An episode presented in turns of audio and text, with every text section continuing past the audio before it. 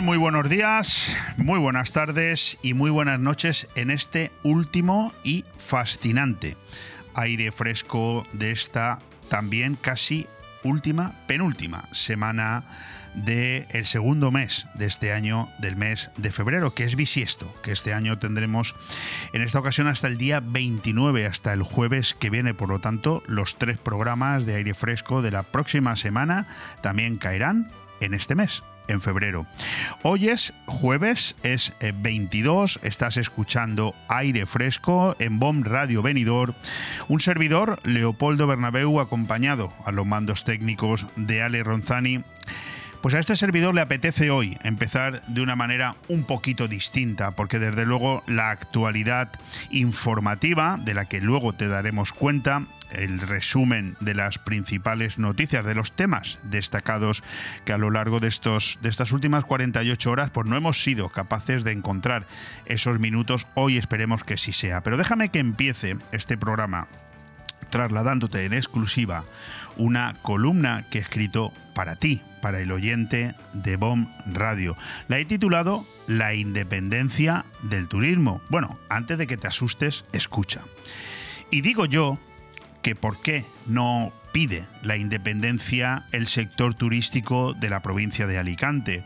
Al menos, y si fuera posible, independizarnos del absurdo diario de tener que depender de una clase política obsoleta, anticuada, analfabeta y desprovista del más mínimo sentido común, algo así como que nos dejaran en paz. Voy a explicarme. Resulta que el 86% de todos los contratos que se han realizado en la provincia en el año 2023 corresponden al sector turístico. El aeropuerto que ya había batido su récord de llegadas el año pasado, mejora un 18% las cifras alcanzadas el enero pasado, y la inteligencia artificial ya es una realidad en la planta hotelera de Benidorm. No, no sé si me siguen. Háganme un favor y metan estos tres titulares en una coctelera, agítenlos y después me explican para qué diablos tenemos que aguantar a una casta política que desde el gobierno de España pone todas las zancadillas que puede a la principal industria del país, se niega a facilitar la necesaria segunda pista de aterrizaje en el aeródromo alicantino y por no ayudar a la planta hotelera hasta torpedea la llegada del inserso. La gestión política que desde el gobierno de Pedro Sánchez se ha realizado en defensa de los intereses de una industria que ha traído hasta España 84 millones de turistas el año pasado, alcanzando casi los 185 mil millones de ingresos, no solo no ha existido, sino que por el simple hecho de poner al frente de este departamento a tres personas incapaces a lo largo de los últimos cinco años y medio, cuyo único mérito es tener un carnet con una rosa en el bolsillo, tenemos que dar gracias al cielo y a la honorable capacidad de unos empresarios que saben lo que se llevan entre manos, de no tener que lamentar que no nos hayamos convertido en el desierto de Europa. Un gobierno que además de tener a la provincia de Alicante quinta en población y capacidad de generación de negocio y recursos, a la cola, la número 52 de 52, en recepción de fondos en los presupuestos generales del Estado en los dos últimos años, se acerca a la provincia poco y solo por dos motivos. El primero, cuando se aproxima cualquier periodo electoral, y el segundo, para mentir. Si quieren, lo endulzo un poco, prometer cosas que nunca se cumplen. Les recuerdo, sin estirarme mucho, la promesa de inversión de 100 millones de euros que hizo Pedro Sánchez la última vez que estuvo en Benidorm para el sector turístico, o la propia ampliación del aeropuerto con esa ineludible segunda pista que prometieron hace ya 13 años. Un gobierno que, concentrado en mantener su pan de cada día, que no tiene un minuto libre para lo elemental, ocuparse de los problemas de los demás, principal motivo para el que fueron seleccionados. Un gobierno tan comprometido con la destrucción de la paz social a base de dividir a los españoles en mejores y peores, que resulta imposible que les preocupe algo más que no sea su propio sueldo. A los hechos diarios me remito. Un gobierno al que le importa tan poco la principal máquina de crear riqueza y trabajo, el turismo, que no solo no le dedica una cartera ministerial en exclusiva, sino que pone al frente de la misma, dentro de un pupurri de apellidos, a un retirado de la política al que por cuota había que darle un carguito un gobierno que decide no invertir en el programa turístico que más alegrías ha proporcionado a quienes más lo merecen, nuestros mayores, dejando que el inserso, un mecanismo que siempre reporta a las arcas del Estado el doble de lo que en él se invierte, caiga en manos de una secta de comunistas peleados entre sí, a los que la felicidad de nuestros mayores les importa lo mismo que a mí el futuro de estos degenerados públicos. ¿De verdad no vale la pena que nos planteemos desde el sector turístico de la provincia de Alicante que nos independicemos de toda esta tropa? Aire fresco en BOM Radio Benidorm todos los martes, miércoles y jueves de 12 a 2 de la tarde, Aire Fresco, el magazín de actualidad más completo de la comarca con entrevistas, noticias, opinión y entretenimiento en un aire fresco más renovado, más personal y más cercano de la mano de Leopoldo Bernabeu. Recuerda, todos los martes, miércoles y jueves desde las 12 del mediodía hasta las 2. También podrás escuchar Aire Fresco por las tardes en redifusión y los fines de semana un resumen con lo mejor del programa. BOM Radio Benidorm. Seguimos creciendo.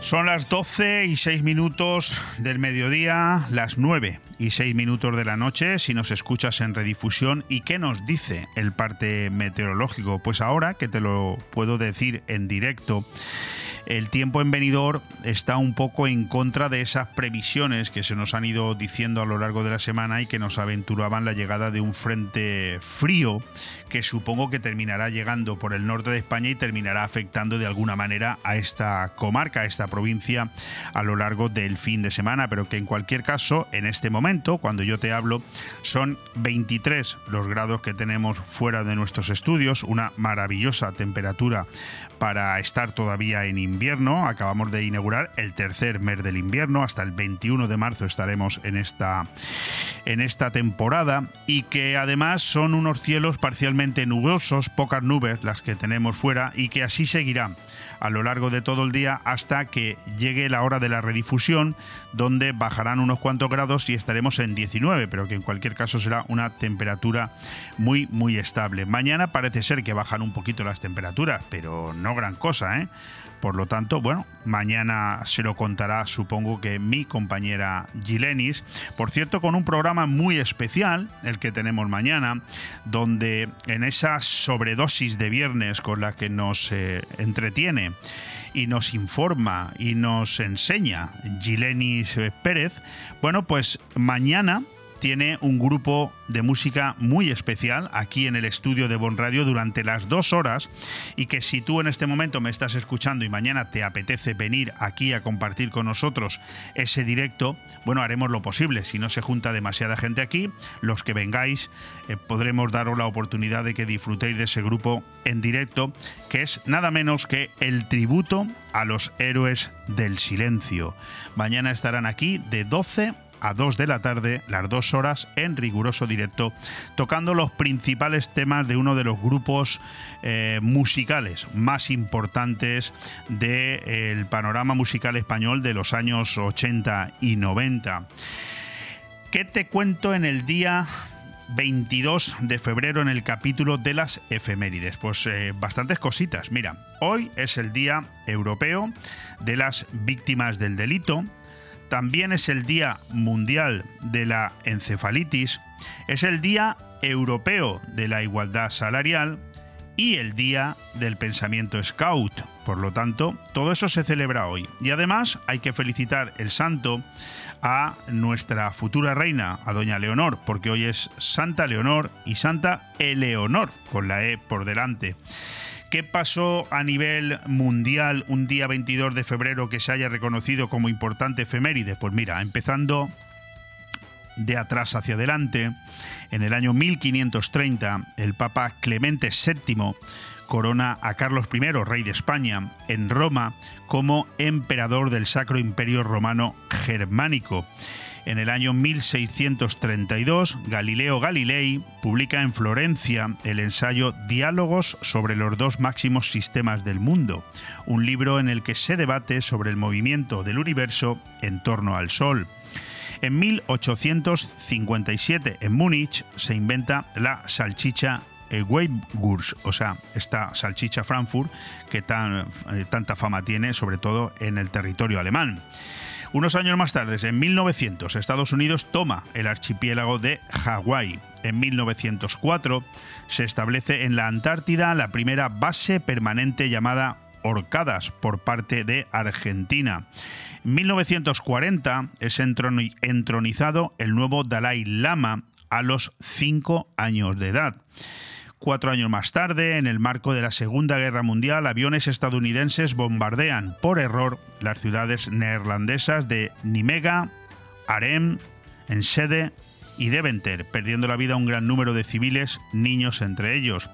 En 1951, en España, Camilo José Cela publica la novela La Colmena, que te recomiendo su lectura, es muy buena. En 1997 se anuncia la clonación con éxito de la oveja Dolly, primer animal mamífero en ser clonado a partir de una célula adulta.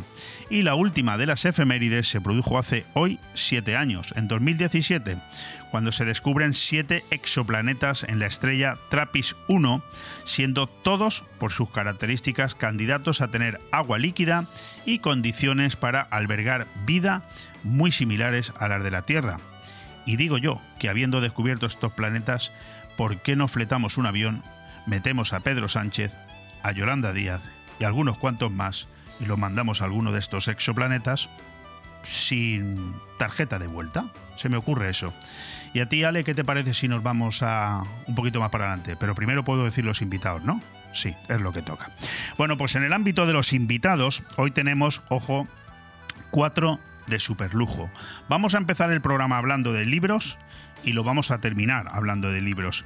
Vamos a empezar el programa hablando con don Vicente Magro, magistrado del Supremo, que acaba de publicar su último libro, y lo terminaremos con Pedro García Cuartango, ex director del diario El Mundo, columnista hoy del diario ABC, que también ha publicado un nuevo libro y con el que mantendremos una interesantísima conversación. Por en medio, pues tendremos dos protagonistas más. Javier del Valle, gerente de rutas y expediciones en autocaravanas, que estoy convencido de que te va a encantar escucharles, porque en el mundo del turismo ni mucho menos está todo inventado y cada vez hay cosas mucho más interesantes de escuchar. En el ámbito de la actualidad, pues tendremos hoy con nosotros a un buen amigo, César Martínez, él es el portavoz del Partido Popular en el Ayuntamiento de Alfa del Pi, que viene hasta aquí para contarnos cositas que están pasando allí en el único municipio todavía gobernado por mayoría absoluta por el Partido Socialista, donde la oposición, compuesta por nuestro buen amigo Manuel Ángel Sasplanelles de Vox y César Martínez del PP, no sé si eh, se pelean más entre ellos que eh, hacer oposición al verdadero alcalde. En cualquier caso, nos lo vamos a pasar muy bien hablando hoy con César de todo esto. Vamos a escuchar unos cuantos consejos publicitarios y a ver si todavía nos da tiempo algún titular deportivo. Bon Radio. Nos gusta que te guste. ¿Sabes dónde puedes encontrar lo mejor de Andalucía en Benidorm? Fritura de pescado, salmorejo, chuletones, jamón, queso y muchísimas maravillas de la gastronomía andaluza muy cerca de ti. Desde 2009, siempre tratando de satisfacer a nuestros clientes. Ven a Taberna Andaluza para disfrutar de unos platos ricos y variados. El arte y el sabor del sur lo tienes en Taberna Andaluza, en calle Esperanto, Benidorm. Espera un poco. No esperes más, que luego llega el calor, las listas de espera o sin existencias. Ahora es el momento de comprar e instalar tu aire acondicionado Daikin con Milar Fotocine Granada, distribuidor oficial Daikin, con financiación sin intereses, abono de diferencia si lo hay más barato y una hora de parking gratis. En Avenida Los Almendros 20 Benidorm, Milar Fotocine Granada. Hotel Meliá Benidorm, un paraíso tropical en la ciudad de los rascacielos. Además de destino de vacaciones por excelencia, el Hotel Meliá Benidorm cuenta con 1.900 metros cuadrados de salones donde realizar reuniones y presentaciones de empresa y sus eventos más especiales, comuniones, bodas, cenas de empresa o cualquier tipo de evento social. Ven a visitarnos y descubre todas las opciones que el Hotel Meliá Benidorm puede ofrecerle. Hotel Meliá Benidorm, un paraíso en la Costa Blanca. No te alteres y deja al Tinder descansar. No hay como el amor en la barra de un bar. Desde 1980, la Cava Aragonesa tiene la barra más concurrida de Benidorm, siempre llena de alegría, pinchos y la mejor compañía, la de nuestros clientes y amigos. La barra de un bar. Tu match está en la Cava Aragonesa, una institución en Benidorm. Día a día del deporte.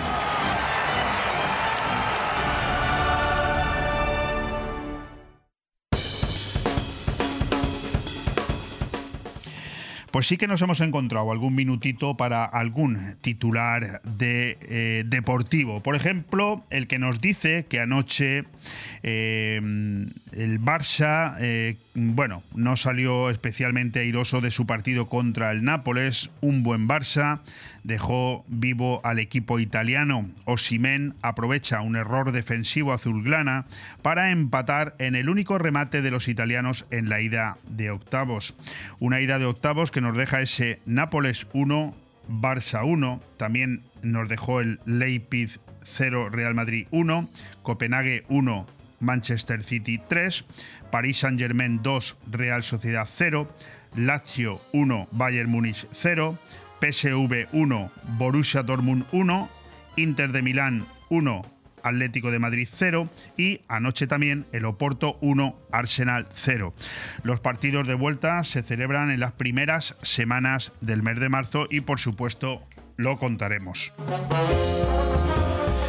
Y para hoy el fútbol sigue porque el fútbol no para nunca. Hoy tenemos Conference League con el creo que el único equipo que nos queda ya en esta competición que es el Betis. Hoy tenemos el Dinamo de Zagreb Betis a las 18:45, por lo tanto, si nos escuchas en redifusión ya sabremos el resultado. El Betis necesita remontar. Los de Pellegrini, con 11 ausencias, buscan dar la vuelta al 0-1 de la ida frente al Dinamo de Zagreb.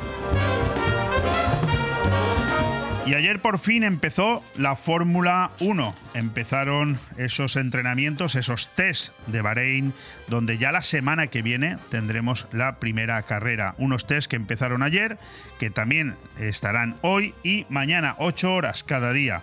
Max con X de lo mismo, Max de lo mismo. Verstappen se sale ya desde el primer día, más de un segundo de ventaja contra todos sus perseguidores. El 1 mejoró segundo y medio su crono del primer día en 2023 aquí. Por lo tanto, en fin, veremos qué pasa hoy, pero todo apunta de momento a que vamos a tener un año de Fórmula 1, el más largo de la historia con 24 grandes premios, pero muy parecido en cuanto al, al dominio del Red Bull de Max Verstappen. En el ámbito del baloncesto, Ricky Rubio vuelve, Ricky y 11 más. El base centra todas las miradas en su regreso a las pistas hoy ante Letonia con la selección española. Escariolo, por su lado, se queda sin Rudy Fernández por lesión. España-Letonia en el eh, Príncipe Felipe de Zaragoza a partir de las 8 de la tarde, eh, televisado por Teledeporte. La última noticia deportiva, la que nos habla de nuestro campeón Topuria. Topuria McGregor, realidad o ficción. El luchador alicantino sueña con defender el título mundial ante el mítico irlandés, pero las circunstancias no ponen fácil ese duelo. Veremos qué sucede. Bon Radio. Nos gusta que te guste. Si eres extranjero residente en España y buscas un seguro para ti y los tuyos, DKV Benidorm. Te atendemos en español, inglés, ruso y holandés. No te pierdas nuestras increíbles campañas de hasta un 33% de descuento en seguros de salud, decesos, vida y dental. En DKV Benidorm nos adaptamos a tus necesidades. Infórmate en raquel.escobar.segurosdkv.es o en el 654 37 17 39. DKV Benidorm, Avenida Alfonso Puchades 21, local 3, junto a McDonald's. Descubre Finestrat. Entre las calles de su casco antiguo, descubre los rincones más bonitos de la Costa Blanca. Descubre un pueblo con encanto. En el Puig Campana, descubre senderos que aguardan tus pasos. Y en su playa, descubre la mirada azul del Mediterráneo. Descubre Finestrat.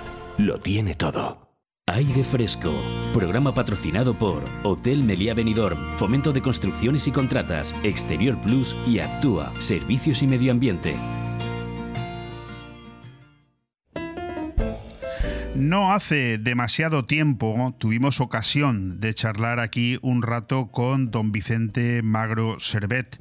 El motivo no era otro que su conferencia en el Club de Opinión, con un tema además de los más polémicos en los últimos tiempos y que en la ciudad de Benidorm en particular tiene una gran incidencia. Las dudas que surgen en las comunidades de propietarios a raíz de la morosidad, el alquiler vacacional o la normativa interna. Hoy le hemos pedido que nos vuelva a dedicar unos minutos porque su último libro, ya a la venta, está causando un interesante impacto. Pero con su permiso, vamos a aprovechar para felicitarle por un reciente galardón que le acaban de otorgar y preguntarle también por la guía que ha editado respondiendo a todos esos problemas que acabamos de citar. Vicente Magro Servet es magistrado de la Sala Segunda del Tribunal Supremo. Además, eh, ha sido magistrado y presidente de la Audiencia Provincial de Alicante y magistrado de la Audiencia Provincial de Madrid. Licenciado en Derecho Público por la Universidad de Alicante, en 1987 ingresó en la carrera judicial. En 2005 obtuvo el título de doctor por la UNED con la tesis Soluciones de la sociedad española ante la violencia que se ejerce sobre las mujeres. Ha sido delegado de la Asociación Profesional de la Magistratura en Alicante, miembro de la Sala de Gobierno del Tribunal Superior de Justicia de Valencia y también juez aquí, en Benidorm, además de decano de Elche. En 2001 fue nombrado presidente de la Audiencia Provincial de Alicante y es miembro asesor del Observatorio de Violencia Doméstica y de Género del Consejo General desde el año 2002. Don Vicente, ¿qué tal está? Hola, buenos, días, ¿cómo estamos? Buenos días. Pues eh, fantástico, encantado de saludarle.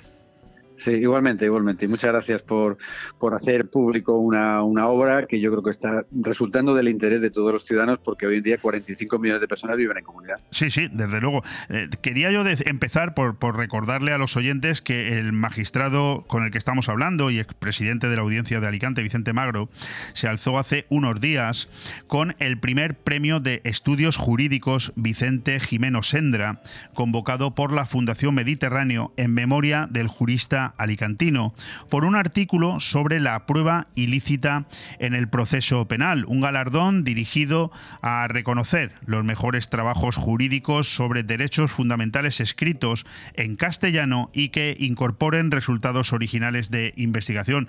Bueno, quería yo, eh, don Vicente, si le parece a usted bien empezar esta conversación por ahí, felicitarle y decirle qué supone este premio. Bueno, pues supone para mí pues un orgullo, ¿no? Porque Vicente Jiménez Sendra fue mi maestro, mi director de tesis, ha sido maestro de muchos juristas en la provincia de Alicante sobre todo y en el resto del país. Y cuando se convocó el concurso, que era un concurso anónimo, es decir, yo mandé el, trabajo con una plica cerrada en donde ponía mi nombre, ¿no? Entonces era, nos presentamos creo que 40 juristas de toda España y pues eh, hace dos semanas el jurado pues eh, tomó la decisión de, de elegir el mío como, como el ganador para mí fue un orgullo, un orgullo tremendo porque, bueno, pero mm, estoy esperando que fijemos fecha para ir a Madrid a, a recibir el, premio. Para, para mí es uno de, las, de los premios más, más bonitos que, que, voy a recibir en mi vida, habida cuenta por la, la insigne figura de un jurista alicantino eh, de la Comunidad Valenciana como Jimeno Sendra, profesor de la Universidad de Alicante, que ha, sido profesor de muchísimos eh, abogados, abogadas, jueces, fiscales, letrados de la Administración de Justicia, muchos juristas que estamos ejerciendo no solamente en Alicante, sino en toda España, con lo cual para mí es un orgullo recibirlo. Sabía yo que le iba a hacer a usted eh, especial ilusión y por eso he querido empezar por ahí. Y ahora, si me lo permite, voy a, recordar también que usted ha editado una guía que responde a las dudas que surgen en las comunidades de propietarios, desde la morosidad, el alquiler vacacional o la normativa interna. La, la falta de cumplimientos en las comunidades de propietarios está a la orden del día y en una provincia con tantos servicios comunes, tener claros los derechos para facilitar la convivencia pues es fundamental. Solución a dudas que surgen en una comunidad de propietarios. Es la guía que ha editado usted y que entiendo yo que puede ayudar a, a facilitar muchas soluciones, ¿no? Sí, sí, desde luego. Hoy en día es una herramienta. Bueno, estoy impactado por el éxito que está teniendo ahora mismo. Eh, ha estado en, número uno en ventas en Amazon durante, durante, durante varias semanas en libros jurídicos y desde luego yo creo que está teniendo esa aceptación porque hoy en día pues 45 millones de personas viven en comunidad y todo el mundo es un, es un tema que todo el mundo quiere conocer, respuestas a dudas que le surgen en su comunidad de propietarios como propietario, como inquilino, incluso a los administradores de fincas y a los abogados que trabajan en esta cuestión. ¿Por qué? Porque tenemos una ley de 24 artículos tan solo que no da respuesta a todas las dudas que se nos plantean a todos los que vivimos en comunidad. Hoy en día, si hay un, hay un tema tan más crucial que la gente quiere conocer mm, respuestas a las preguntas que surgen, es en, en, todo lo que surge en una comunidad de propietarios, temas de locales, de piscinas, alquiler vacacional, en fin y la, guía pues he conseguido aglutinar 472 preguntas y respuestas y ofrecerlas en un índice sistemático al principio del libro, que lo tiene cualquier oyente que nos esté escuchando en Amazon. Además hemos puesto un precio muy, muy económico, porque esto no es una cuestión económica, era una cuestión de que, de que se leyera el libro, de que se leyera, que se distribuyera.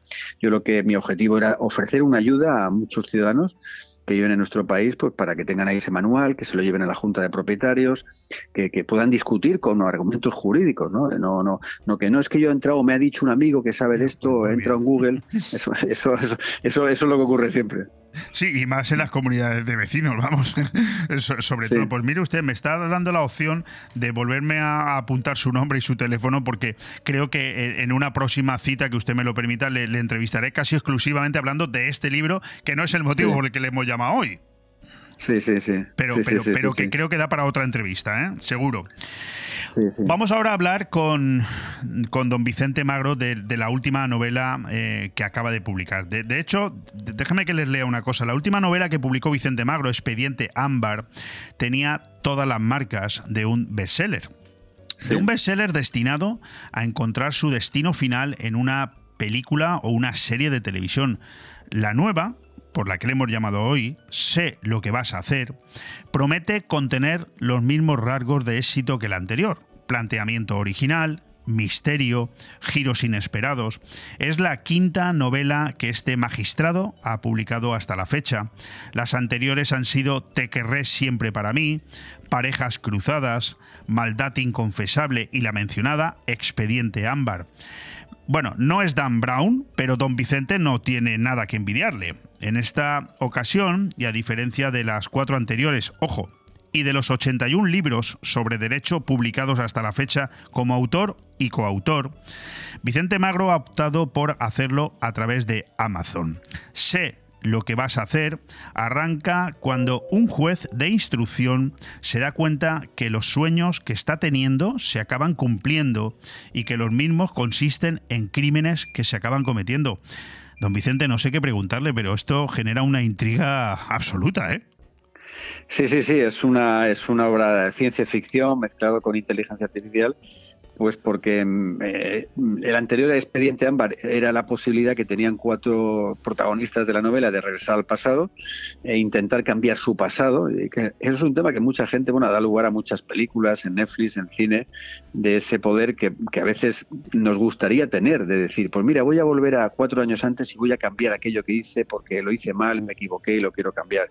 Eso es algo que siempre hemos tenido, ¿no? Y luego estaba esa segunda parte, que es la novela que ahora eh, he sacado en Amazon, que es sé, lo que vas a hacer, pues de, de, de saber lo que va a ocurrir menudo, menudo, menudo poder, menudo privilegio, si pudiéramos adivinar lo que nos va a ocurrir pues dentro de un mes, dos meses, tres meses, un año, cinco años. Es, eh, entonces yo ahí planteo un tema, es si la inteligencia artificial que ahora mismo nos está engullendo a todos, que nos está inundando, eh, que no sabemos hasta dónde puede llegar la inteligencia artificial, si sería capaz, de la novela en principio es de ciencia ficción, pero yo cuando lo estoy explicando digo, no es tanto de ciencia ficción, porque me planteo, ¿a dónde nos llevará la inteligencia artificial? Inteligencia artificial podría ser capaz como yo en la novela describo, de, introducir en el cerebro humano una posibilidad de visionar lo que va a ocurrir. El destino está escrito. Por ahí va un poco el argumento de la novela y desde luego yo está gustando y me alegro mucho de muchos amigos que la han leído y dice, oye, pues es muy interesante lo que planteas. ¿no? Es decir, que eh, no es ciencia ficción del todo, que puede ser una realidad. Bueno, yo le voy a decir que mm, luego tengo que entrevistar a otro mm, eh, escritor que es, ha sido eh, director del diario El Mundo, Pedro García Cuartango y, lo tengo bastante más fácil eh, con él, porque yo le garantizo que preparando las preguntas que quería hacerle a usted, que le voy a hacer, eh, me, ha costado eh, en, conseguir describirlas de una manera que no, a ver, no sé casi ni explicarme, porque en cualquier caso el título de lo que de su libro y, lo, y la sinopsis que yo me he leído me invitan a pensar que, que, fíjese si un magistrado pudiera estar convirtiendo en, casi en autobiografía sus propias reflexiones. No sé si me entiende por dónde Da miedo, ¿eh? Exacto, exacto, exacto. Sí, sí, sí, sí. Sí, no, desde luego, desde luego es posible. Yo en la novela, pues es un juez el que ve los crímenes que se van a cometer y bueno, intenta incluso cambiar alguno de ellos que le afecta personalmente. Eh, desde, luego, desde luego es algo que, dices, oye, si esto pudiera ser. Bueno, yo, se lo voy a preguntar igual, ¿eh? O sea, no me, no me voy a privar, ¿eh? De, hecho, déjeme que le diga una cosa. Hay una película de Christopher Walken de hace muchísimos años en la que es el, él es el protagonista y él agarra agarrando la mano de los que fallecen o de los que han sido asesinados, ve lo que ha pasado. Esa, ah, película tiene muchos años, ¿eh? Y es, muy buena. Y, yo leyendo su sinopsis, a mí me ha recordado eh, su libro a la famosa inspectora Fletcher. ¿Se acuerda usted de Se ha escrito un crimen? Exacto. Exacto, exacto, exacto. Sí, sí, sí que es verdad. Sí, no, no, no, no está basado en eso porque lo mío fue, o sea, todo lo improvisé y era una idea que yo tenía de, y, fui construyendo la novela en base a lo que yo más conozco, que es crímenes, jueces, fiscales, policías, ¿no? Y entonces sobre, sobre ese conocimiento personal que, que lo, lo tengo ya de, 37 años ejerciendo desde que empecé en Benidorm, pues eso me ha, facilitado la, construcción de la novela, ¿no? Pero, y por eso quería hacerlo sobre crímenes, que además es un tema que apasiona mucho al lector de, novela, y, dejar encima de la mesa lo de la inteligencia artificial y hasta dónde nos va a llegar. Y que esto, pues oye, está ahí en ciencia ficción, pero puede, puede ocurrir el día de mañana. Pues yo quería eh, entrar un poco en el desarrollo, más, también un poco de la figura de lo que supone, usted es juez, usted es magistrado, pero en este caso le estoy entrevistando como escritor y yo, y yo claro, eh, mire usted, yo acabo de terminar mi primer libro, 613 páginas, todavía no, no, no, lo he publicado, pero me, eso que dicen que cuando uno termina un libro se siente escritor, oye, yo lo he sentido, yo casi, me importa poco publicarlo, fíjese lo que le digo, ¿eh? pero ya me siento escritor. ¿Usted ha escrito cinco, se siente escritor? Es, eh, bueno, claro, tengo 82 libros de derecho y 5 novelas. Bueno, bueno, bueno, bueno. Si, dijera, que no, imagínese, me tacharían por un loco, ¿no? Eh, a mí es una de las cosas que más me apasiona, ¿no? El, escribir, el trasladar los conocimientos que he adquirido y sobre todo, pues esa, esa, esa idea de, de, plasmar en un escrito y que alguien te lo lea, ¿no? Porque el escritor tiene que tener algo claro. Escribes para ti también porque tú eres el que te la da, pero escribes para otros, para que otros te lean, con lo cual con lo cual no es tanto eh, escribo para mí, no, no, escribes con una lectura, con un lenguaje que tienes que ser comprensible. Yo eso lo digo mucho en la sentencia. En la sentencia yo intento eh, también que me, que me, sepan entender lo que estoy diciendo, porque alguien la va a leer, no es algo que escribo para mí, no, escribo para terceros. El escritor siempre escribe para otro. Y eso tiene que tenerlo claro. Si no, si el escritor dice, no, escribo para mí y pongo un lenguaje que yo lo entiendo y nada más que lo entiendo yo, no. Tienes que hacer constar una historia que te la lean terceros. Claro. Pero coincidirá conmigo, magistrado, que cuando mm. alguien termina un libro o en su caso una sentencia, que muchas veces también son altamente farragosas las, sentencias, ¿eh? Eh, descansa. O cuando uno termina algo, descansa, ¿verdad? No se, ni se lo imagina, sobre todo asuntos largos que tenemos, yo, eh, tengo varias sentencias ahora en el Supremo pues que son de 500, 600 folios, o sea que Madre es como un libro entero. Y, y- y he puesto varias, pues, pues, pues le voy a decir Me la está cifra, usted más de- de- asustando, me está usted asustando al 10. técnico, magistrado, que está el técnico de 10. haciéndome caras como diciendo, madre mía. Sí, sí, sí, más de 10 o 12 de asuntos muy largos, muy complicados y hay sentencias de 500, 600 folios, bueno, eh, y estamos poniendo hasta de 1000. Hemos puesto recientemente una, 1000, 1200. Yo le quería preguntar, don Vicente, si la, la escritura es una profesión o, o en casos como el suyo es una liberación de, de otras tareas. Claro, Sí, me no, refiero a este tipo de escritura, la novela, por supuesto. Claro, claro. Yo la novela la escribo, pues eh, me pongo a las. Cuando decido escribir a una novela, pues eh, me pongo a las. Un- una disciplina, que es la única medida para esto, y es a partir de las nueve he terminado mi trabajo, ceno, y entonces de nueve y media, doce y media, tres horas todos los días hasta que la termine, ¿no? Eso, claro, es una disciplina que la tienes que tener asumida, ¿no? Porque a Le, veces... le- puedo, le puedo preguntar a su mujer qué dice? no, no, me, me ayuda, me ayuda mucho en el, Porque, en el tema. porque claro, usted Esto- empezará a trabajar muy temprano, seguro. Sí, sí, yo a las, a las 7 de la mañana me levanto todos los días y, y a las ocho y media estoy eh, con el si ordenador. se pone, en- se pone hasta las doce y media de la noche a escribir, digo yo que su mujer pues la verá usted en fotocopia, ¿no? Tendrá un... En fotocopia, sí, sí, sí, sí, Tendrá sí, una sí, foto. sí, sí. Sí, sí, hay que, la, la familia tiene que comprender el trabajo nuestro de los magistrados, de, de- de los que nos gusta escribir y bueno y, y entonces eso eso tiene que, que llevarse mm, claramente entendido, ¿no? Porque si no es eh, difícil y, y luego que te guste, ¿no? El, el escritor le tiene que gustar lo que está haciendo y sobre todo cuando uno es escritor complementando con otra profesión como es la mía. Yo mi profesión es magistrado. no- Claro. Estamos, pero, est- pero me libera mucho. Estamos hablando con don Vicente Magro, magistrado del Supremo, y de su nueva novela. Sé lo que vas a hacer. Eh, don Vicente, ¿qué alegrías le han producido sus anteriores novelas? Muchísimas, muchísimas. Yo, por ejemplo, recuerdo eh, eh, una novela que hice de maltrato psicológico, la primera, pues que eh, era, era referi- referido a mujeres que son víctimas de maltrato y, bueno, y sobre todo, y la, la segunda que fue de infidelidad, el, tema, el drama de la infidelidad, la tercera de un violador en serie. Entonces, eh, a mí cuando me llega alguien con la novela y me dice, a mí esto que cuenta usted me ha pasado, y cuando me llega gente a dar una conferencia y el que va a escucharme en una conferencia jurídica me lleva una novela mía, me gusta más últimamente que me lleven novelas mías que me lleven libros de derecho a firmarlos Qué de los que he hecho yo. qué maravilla. Sí, porque, porque, porque me, me veo la novela subrayada. Es que hay gente que me, me lleva la novela y me dice, mire los post-it que tengo, esto me ha pasado a mí, usted bueno. lo ha, lo ha indicado. O sea, a mí me, me produce una satisfacción tremenda el ver que alguien ha, cogido, ha elegido mi novela, la ha comprado mi novela, se la ha leído y la ha subrayado. O sea, eso es un placer tremendo para el escritor que es indescriptible, porque has conseguido el objetivo. Dices, oye, es que has conseguido el objetivo de que la gente elija Sí, tu sí, novela sí. primero, que te la lea y que te la subraye. Tres Yo- cosas. Yo sé, don Vicente, que usted esto ya me lo ha contestado, pero yo lo tenía escrito y, y lo, lo- lo he trasladado así para los que creen que escribir Sí. es una tarea fácil o, o- o escribir un libro es una tarea fácil.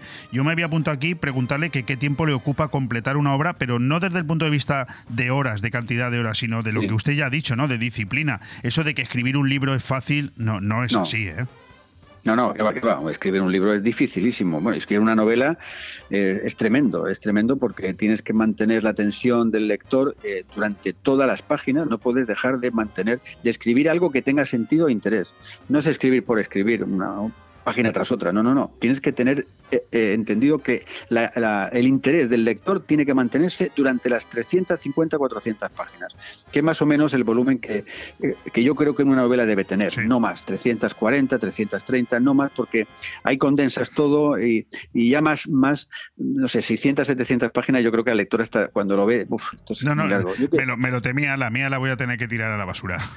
no, pe- pero es una novela, una novela. Sí, sí, es una novela, sí, pero bueno, es la primera Bueno, pues- y claro, la escribí además en 45 días, ¿eh? pero claro, se me fue a 600 y pico páginas, entonces... Pues, pues no, pero, pero si, si la novela esa, si mantiene el interés y mantiene la, la consecución de las páginas, o sea, la clave aquí está en mantener el sí, interés del tiene usted lector. toda la razón, sí, porque Y soy si, y si te, y si te lector, lo crees, y, so- y sobre todo que sea algo creíble. Si es creíble lo que está uno leyendo, eh, al final dice, oye, pues en lugar de leérmela en una semana, me la leo en dos. Correcto. Pero queda, queda igual. O sea bueno, que- va- que vamos a hablar de su novela, de sé lo que vas Sí. a hacer y ahora vienen esas preguntas que le decía antes que, que para Sí. mí habían sido difíciles. ¿no? Se, se producen crímenes en la forma en que los ha soñado un juez.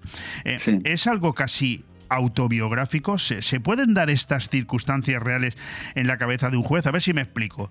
Eh, usted escribe una novela pero realmente son cuestiones con las que usted muchas veces se va a la cama, es decir, sabe que al día siguiente tiene que, una sentencia complicadísima y se le sueña usted con esas imágenes. Eh, bueno, eh, eh, en, la, mente de un magistrado, sobre todo, bueno, pues como los que llevamos muchos años, 37 años en el caso mío, el, subconsciente trabaja y el subconsciente ha recibido mucha información, muchos crímenes, muchos delitos, muchas declaraciones, conoce muchos casos. Yo cuando he escrito escribo una novela que las cinco están relacionadas con temas jurídicos y de interés, crímenes, agresiones sexuales, etcétera, claro, mi subconsciente sigue trabajando y cuando, aunque yo no es ni autobiográfica, evidentemente, ni, ni, ni, ni, desde un caso concreto que yo he conocido, pero, pero, y tampoco es autobiografía porque evidentemente yo nunca he tenido la posibilidad de saber lo que va a ocurrir, ¿no? Ojalá hubiera podido saber y adivinar porque los juicios serían más fáciles. Eh, los juicios se celebran sobre la prueba y es la prueba que se practica la que determina cuál es la sentencia.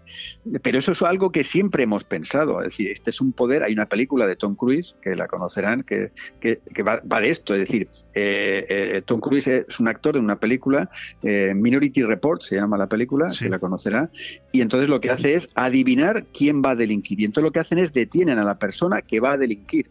¿eh? con lo cual piensa que va a delinquir. hay tres cerebros que lo detectan. Fulanito de tal que vive en tal sitio va a cometer un crimen esta tarde. Entonces la policía lo detiene, ¿no? Yo, quiero pensar que en cualquier caso eh, su propia deformación profesional, ¿no? De tantos años tiene mucho que ver con el libro. Al final, lógicamente. Claro, claro, claro, claro. O sea, este es un tema en el que, eh, bueno, pues el saber lo que va a ocurrir en una actividad delictiva y prevenirla y, evitarla es algo que siempre yo he pensado. Qué fácil sería eh, eh, resolver los, los, delitos antes de que se cometan. Y entonces dice, como yo sé que va a ocurrir esto y fulanito va a hacer esto, pues mira, pues vamos a... Claro, lo que pasa es que eso no se puede hacer en el derecho porque no puedes detener a alguien por algo que va a cometer o ha pensado que va a cometer, ¿no? Con lo cual al final es ciencia ficción. De hecho, bueno, siendo usted magistrado, pues muchos pensarían que íbamos a hablar eh, de, que ha escrito usted un libro sobre leyes, ¿no? Pero en cambio parece que es una novela negra en, toda regla, ¿no? Eh, digo yo, ¿verdad? Es un thriller, es un thriller, es un thriller. Y, que además usted ha decidido publicarlo en Amazon, cosa que yo le quería preguntar por qué.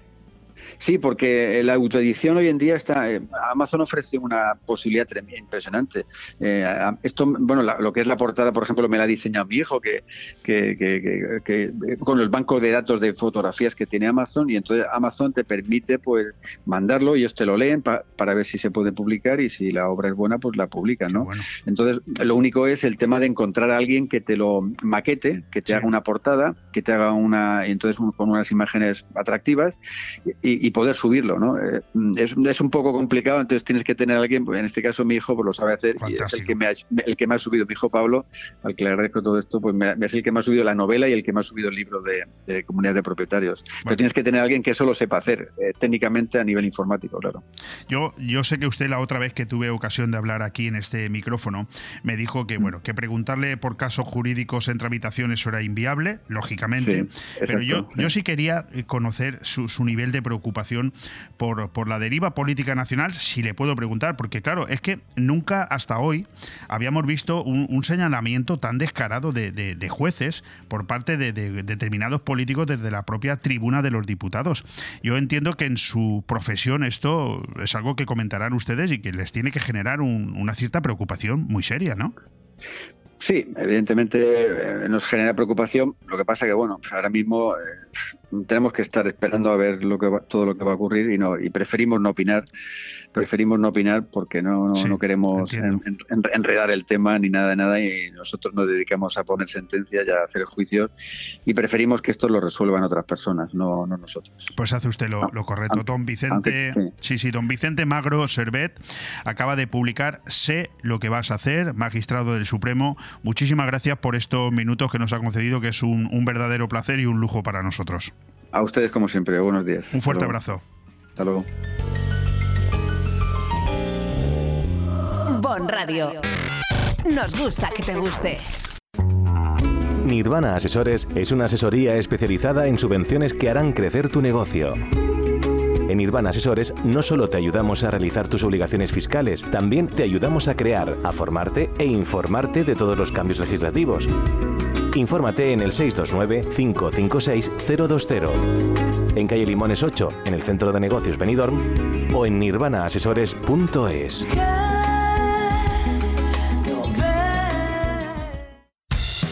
Alexa, dime una heladería en la playa de Levante. Heladería Pinocchio. Una pizzería en la playa de Levante. Pizzería Pinocchio. Una cafetería en la playa de Levante. Cafetería Pinocchio. ¿Y un restaurante? Restaurante Pinocchio, en la playa de Levante. Pinocchio, lo que tú quieras y más en Pinocchio, en Avenida de Alcoy 12 de Benidorm. Pinocchio, tu cafetería, pizzería, heladería y restaurante. ¿Quieres apoyar al comercio de tu barrio? Te presentamos ciudadvirtual.app, el Amazon de tu barrio. Entra y descubre las ofertas y productos de los comercios de tu zona con muchas ventajas, como por ejemplo nuestro bono consumo. Cuanto más compres, más barato te sale. O también nuestra tarjeta virtual gratis. Visita ciudadvirtual.app, recomienda nuestra plataforma y consigue bonos consumo. Únete a nosotros. 644-944-408. ciudadvirtual.app. Décimo aniversario Calzotada Popular en Callosa de Ensarriá. El 2 y 3 de marzo en Les Fonts del Algar con mercadillo de artesanía, música tradicional y atracciones y actividades para los peques. Y por supuesto, el mejor ambiente popular. 2 y 3 de marzo en Les Fonts del Algar. Décimo aniversario Calzotada Popular.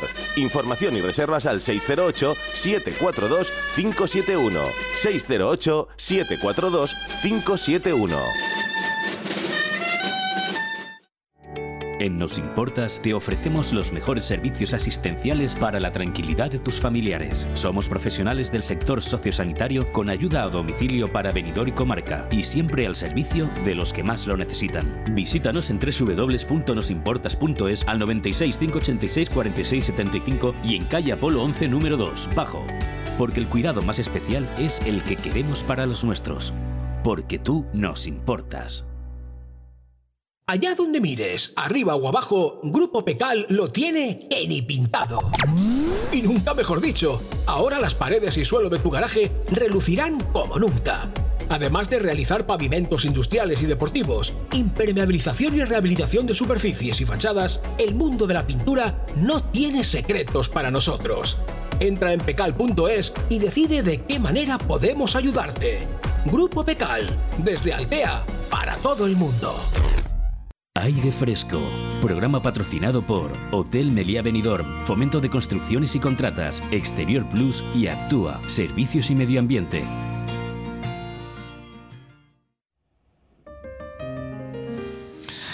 Vamos a cambiar de tercio después de esa interesantísima conversación con el magistrado don Vicente Magro, magistrado del Supremo, y su nueva novela, auténticamente negra, una novela espectacular. Ahora vamos a hablar de viajes, porque el caravaning sigue ganando adeptos año tras año la libertad de movimientos, hoy playa, mañana montaña, sin depender de las condiciones meteorológicas, sin prisas ni horarios y en contacto directo con la naturaleza, sigue siendo el principal atractivo de un sector ya consolidado en nuestro país.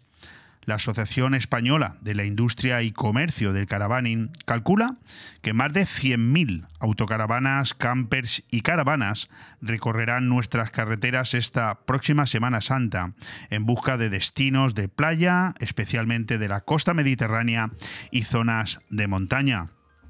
Aunque todavía es posible encontrar vehículos de alquiler disponibles, el 90% de ellos se encuentran reservados desde hace semanas e incluso muchos de ellos desde principios de año. A las 8.000 autocaravanas y campers de la flota de alquiler se sumarán más de 90.000 vehículos en propiedad. En total, unas 300.000 personas disfrutarán esos días del turismo itinerante por nuestro país con una ruta media de entre 5 y 7 días y un gasto medio diario por vehículo de unos 200 euros entre combustible, restauración y comercios. En cuanto al perfil del usuario de autocaravana, se mantiene el matrimonio jubilado, pero se disparan los matrimonios con hijos, hijos pequeños, los grupos y las parejas de amigos. En camper, el usuario mayoritario es pareja joven y deportista.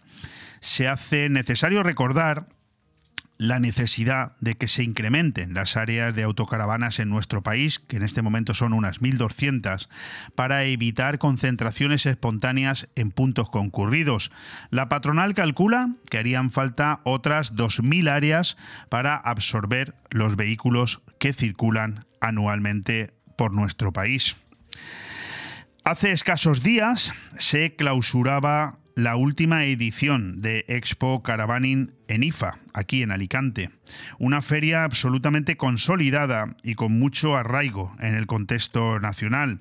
Entre los expositores y como novedad, que ya no lo es tanto en los últimos años, hemos encontrado profesionales que se han dado cuenta de lo importante, de los importantes segmentos que se abren en este mundo de vacaciones sobre tu propia casa y para los que hay que adaptarse con mucha rapidez.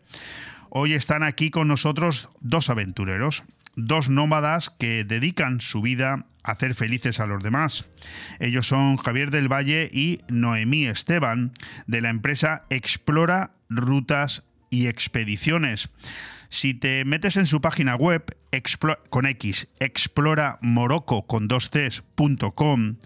empiezan diciendo que después de viajar en toda clase de medios de transporte, autocaravana, tuk-tuk, coche, barco, avión, moto, bici, etc., ellos dos se aventuraron profesionalmente en el diseño, gestión y organización de viajes en autocaravana, una pasión por los viajes que hizo que pronto organizasen también rutas en moto, 4x4, retiradas de yoga en el desierto y organización de, bueno, también de a través de bike con Explora Morocco. Tengo el placer de saludar ya a mi amigo Javier. Javier, ¿qué tal estás?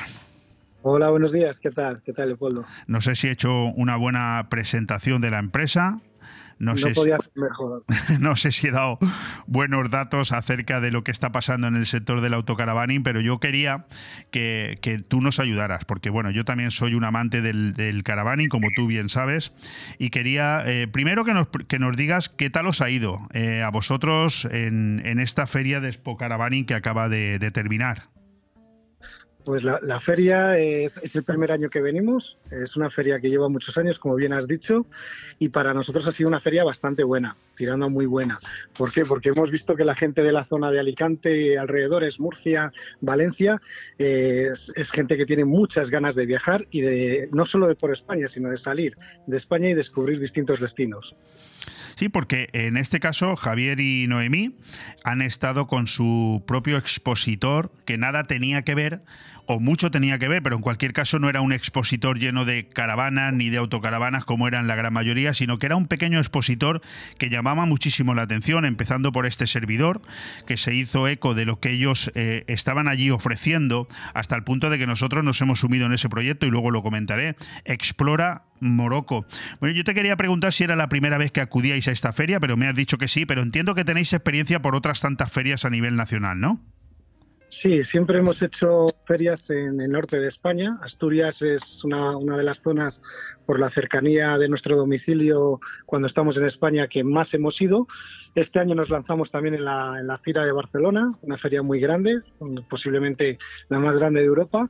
Y, luego pues nos, ofrecieron Alicante y bueno, vamos, vamos a ir a otras futuras también porque bueno, el crecimiento, como bien has dicho, del mundo del autocaraverismo ha crecido mucho y tenemos que salir también a, presentar nuestros viajes. Entonces, nuestro stand, como, como bien has dicho, es distinto a todos porque trasladamos Marruecos a España. Hacemos eh, la decoración de una pequeña tetería para que la gente se adapte a lo que va a ver allí. ¿eh? Ha, sido, ha sido maravilloso. Oye, ¿cuánto tiempo llevas tú, Javier, en el, en el sector de los viajes en autocaravanas?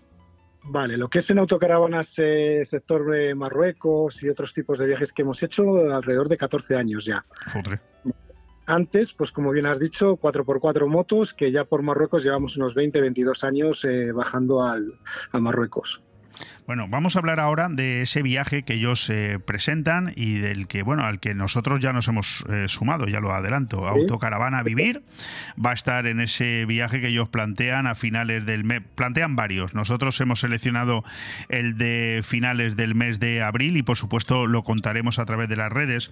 Pero yo quería preguntarte, ahora que reconoces que ya lleváis 14 años en el sector de los viajes del autocaravaning, pero muchos más, ¿no? Organizando viajes, em, me interesa saber con respecto a este sector, porque aquí en Benidorm no te puedes ni imaginar la cantidad de autocaravanas que hay, los campers cómo están creciendo, es una cosa espectacular por los alrededores de Benidorm en poblaciones como Alfa del Pi, Finestrat. Yo, yo creo que, bueno, que crecen alrededor de dos, tres campers cada año, ¿eh? que se crean, ¿eh? o sea, y algunos con una capacidad de hasta 200 y 300 autocaravanas, ¿eh? o sea, una barbaridad.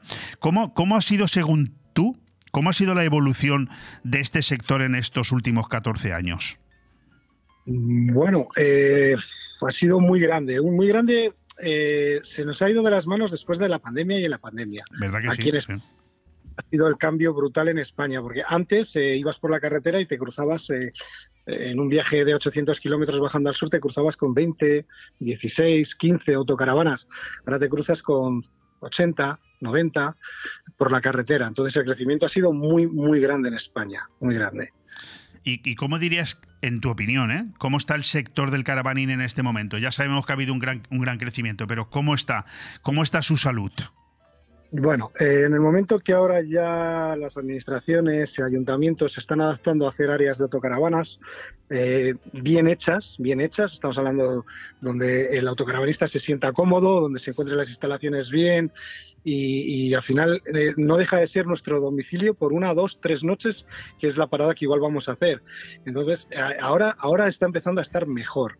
Sí que es verdad que al principio las áreas no las hacían con mucha cabeza, te, te dejaban con mucha pendiente, no no, no, no estaban bien estudiadas, pero ahora, ahora yo creo que se está haciendo las cosas muy bien. Hay empresas que están apoyando mucho al ayuntamiento, al particular, al, al, privado, a hacer cosas bien hechas. Gente que yo creo que ya ha sido autocaravanista, que sabe las necesidades que tenemos, que son muy básicas. Al final lo que queremos es un sitio limpio, un sitio ordenado, con los buenos servicios y, estar bien, porque al final nosotros estamos durmiendo ahí, que es lo que más...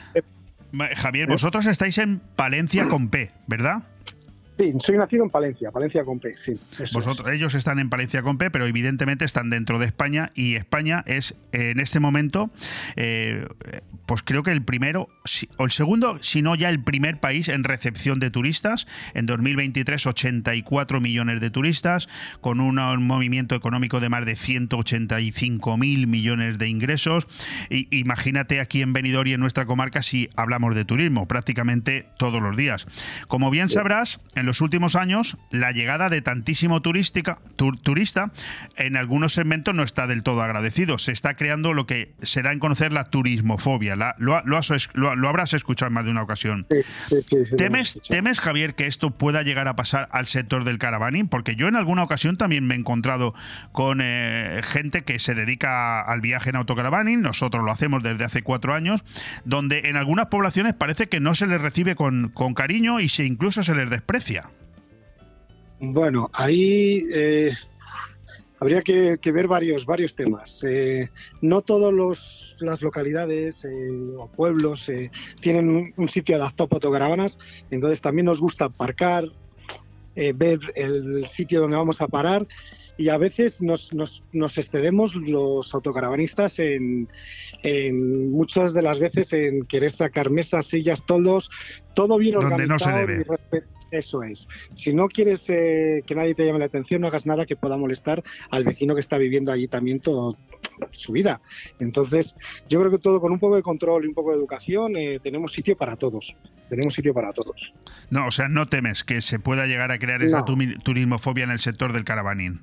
Yo creo que no. Al final las localidades, nosotros eh, nos movemos mucho, te gusta ir a ver pueblos pequeños, eh, solemos ser bien recibidos porque hacemos mucha vida, salimos, tomamos el café en el bar del pueblo, en el supermercado nos gusta comprar productos de la zona.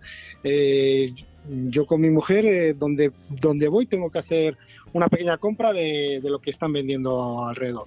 Ya sea un queso de la zona, ya sea un chorizo de la zona, ya sea una botella de vino porque hemos parado en una bodega, que ahora las bodegas también están haciendo áreas de autocaravanas en sus propias instalaciones. Yo creo que se están dando cuenta que el mundo del autocaravanismo, en este, en este caso, no solo del turismo general, eh, el crecimiento es grande, que somos un foco muy bueno para, para sus negocios y, poco a poco se está adaptando todo. Oye, eh, Javier, mm, hablando de exploramoroco.com, ¿cuándo creasteis este proyecto? Vale, eh, lo creamos ya hace muchos años. Eh, yo, tuve un socio, Jorge, además una muy buena persona, que éramos ilusión por viajar antes, ¿vale? Entonces, Jorge se ha jubilado, es un, hombre que se ha jubilado y que además ya quiere viajar como, como como hobby más que como profesión y es cuando ya nos hemos quedado como Explora Morocco, ¿vale? Entonces, al final, eh, ya llevamos, eh, como te he dicho, 14 años haciendo los viajes a Marruecos. Marruecos es un país vecino, amigable al mundo del autocaravanismo, al mundo del turismo que nos quiere mucho, el pueblo nos, nos acoge muy bien y es un, país desconocido para mucha gente. ¿eh? Entonces nosotros mm, lo que, lo que hacemos, lo que tú vas a descubrir, es que te vamos a enseñar una pincelada de cada sitio de Marruecos para que tú con tu mujer vuelvas solo muchas, muchas veces. Bueno, yo tengo que daros las gracias porque llevamos cuatro años viajando en autocaravana, pero mi pareja eh, era reacia a ir a Marruecos. Decía que ni hablar por los motivos que fuera, por miedo, por inseguridad, etcétera. Y con este tipo de experiencias como la que organiza Explora Morocco, entiendo que se le da una oportunidad de visitar países extranjeros, como por ejemplo eh, Marruecos, a personas que en un momento dado, mm, viajando solas, no querrían hacerlo. Pero a través de esta oportunidad de ir en convoy, creo que se, se genera otro tipo de estatus, ¿verdad? Otra, otra sensación. Sí, al final somos grupos reducidos de 10 autocaravanas. Eh, nosotros nos encargamos de todo, que yo creo que es lo que a ella le gustó. En el momento que, la, que, una vez que nos contratáis os tenéis que despreocupar de todo, simplemente disfrutar del país. Hacemos toda la documentación, sacamos el ferry de vuelta, entramos al país con vosotros, salimos del país con vosotros y estamos los, por ejemplo, la ruta que habéis elegido vosotros, que es de 12 días, vamos a estar día por día descubriendo ciudades imperiales, pueblos, medinas, zocos, poblados nómadas, desierto, costa. O sea, vais a tocar lo que es el, Marruecos eh, por sí en estado puro, porque vais a tocar norte, interior, sur, costa, todo.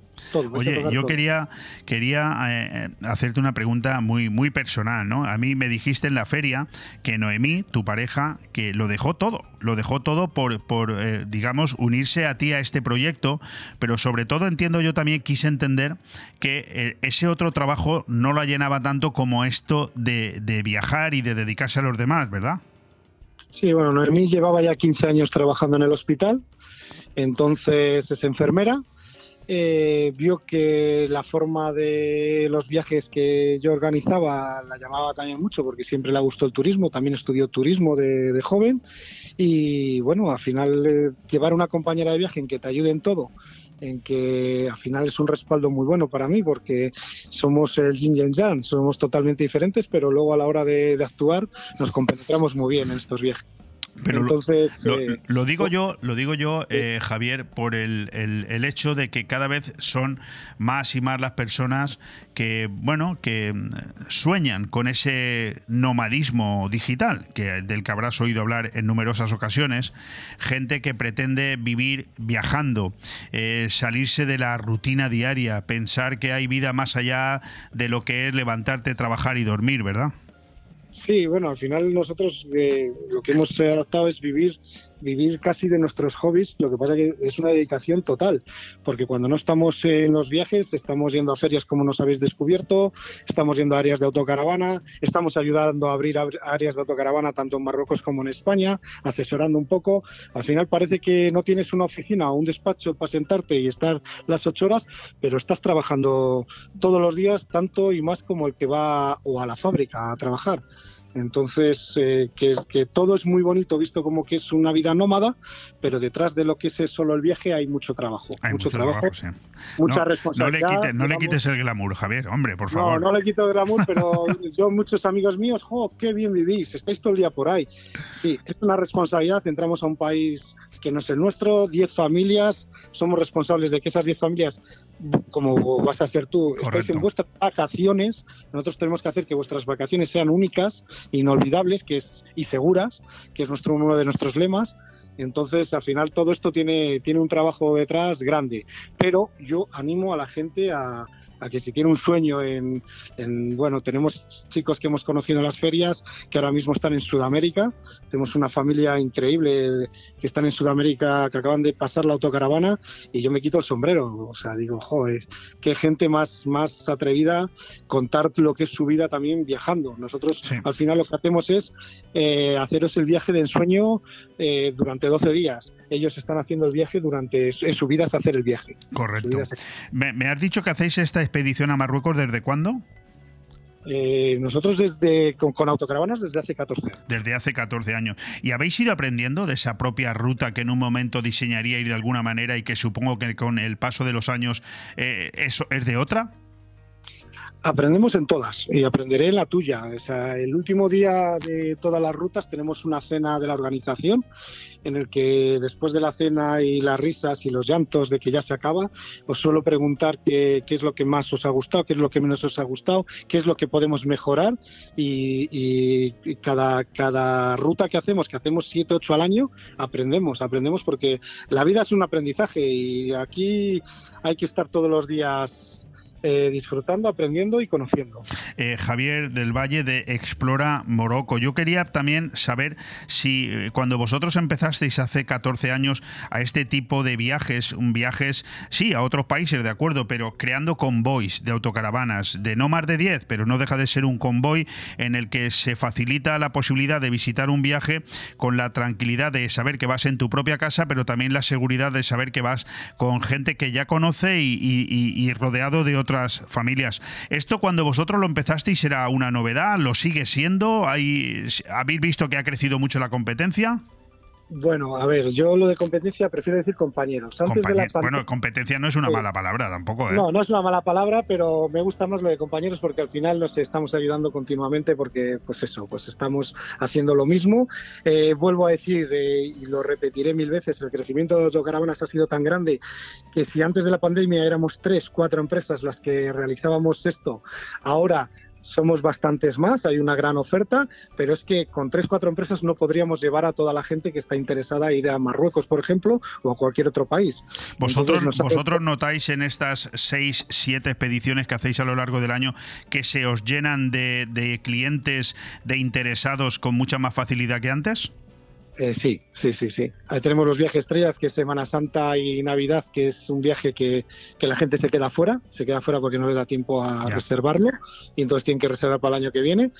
El de primavera, que es en el que vas a ir tú, es, es, un viaje muy bueno porque las horas de luz son muy, muy largas, la temperatura es muy buena y también la gente tiene mucha disponibilidad ya porque ya empiezan a pensar en sus vacaciones. Y luego las de invierno ya tenemos el sector de que la gente que igual se acaba de jubilar, está jubilado, tienen tiempo, entonces se adaptan a cualquier fecha del calendario. Entonces sí, sí. Oye, ¿qué os cuentan vuestros clientes de la, de la experiencia una vez que termina?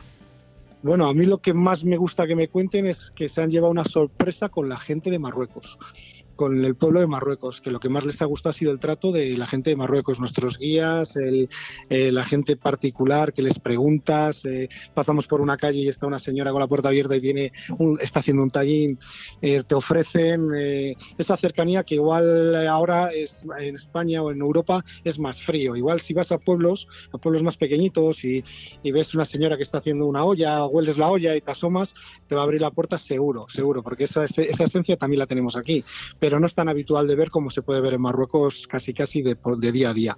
Fantástico. Simplemente una, última pregunta. ¿Explora rutas y expediciones? Eh, ¿Solo trabaja Marruecos o tenéis ya en mente algunos países más?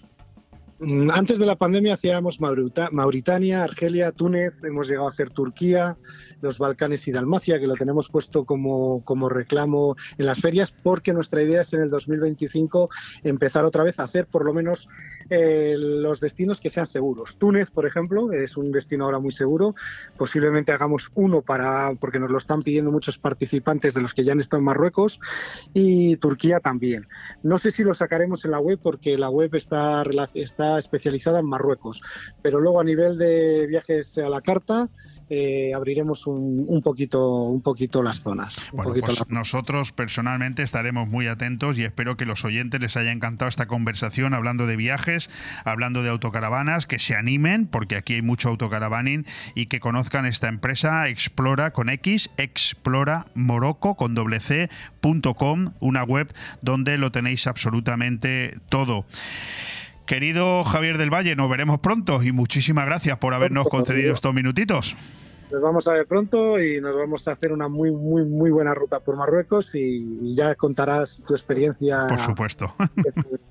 ¿eh? Por supuesto que sí. Un fuerte abrazo, Javier. Bueno, Leo, gracias. Hasta ahora. Ahora, hasta luego. Bon Radio. Nos gusta que te guste. Espera un poco. No esperes más, que luego llega el calor, las listas de espera o sin existencias. Ahora es el momento de comprar e instalar tu aire acondicionado Daikin con Milar Fotocine Granada, distribuidor oficial Daikin, con financiación sin intereses, abono de diferencia si lo hay más barato y una hora de parking gratis. En Avenida Los Almendros 20 Benidorm, Milar Fotocine Granada. Polop de la Marina es naturaleza, es cultura, es historia, es deporte, es agua y montaña, es gastronomía, es poesía e inspiración, es literatura, es salud y bienestar. Polop es calidad de vida. Sin duda, un lugar que te va a enamorar, único, donde perderse y donde vivir. Siente Polop de la Marina. Necesito hablar contigo. Tengo que contarte algo. Tenemos que hablar. Sea lo que sea, díselo en Restaurante Juan Abril, porque no hay otro sitio igual donde todo sabe y sienta mejor, como nuestros arroces, carnes y pescados frescos de la bahía. Restaurante Juan Abril, Paséis del Mediterráneo 14, Altea. Reservas al 96 584 37 22. Restaurante Juan Abril, la cocina española de siempre, donde todo te va a saber mucho mejor. Dos por uno en audífonos. ¿Qué? ¡Dos por uno en audífonos! ¿Qué? ¡Dos por uno en audífonos! ¿Qué? Ahora, en Specsavers Audiología, llévese 2 por 1 en audífonos. Se lo podemos decir más claro, pero no más alto con los nuevos audífonos de Specsavers Benidorm. Specsavers Audiología. Estamos en calle Gambo 2, Benidorm.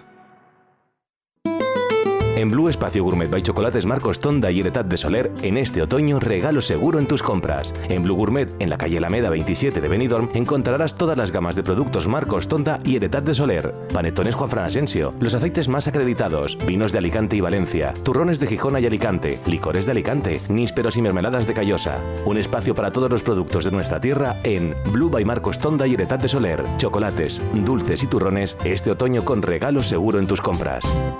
Aire Fresco, programa patrocinado por Hotel Meliá Benidorm, Fomento de Construcciones y Contratas, Exterior Plus y Actúa, Servicios y Medio Ambiente.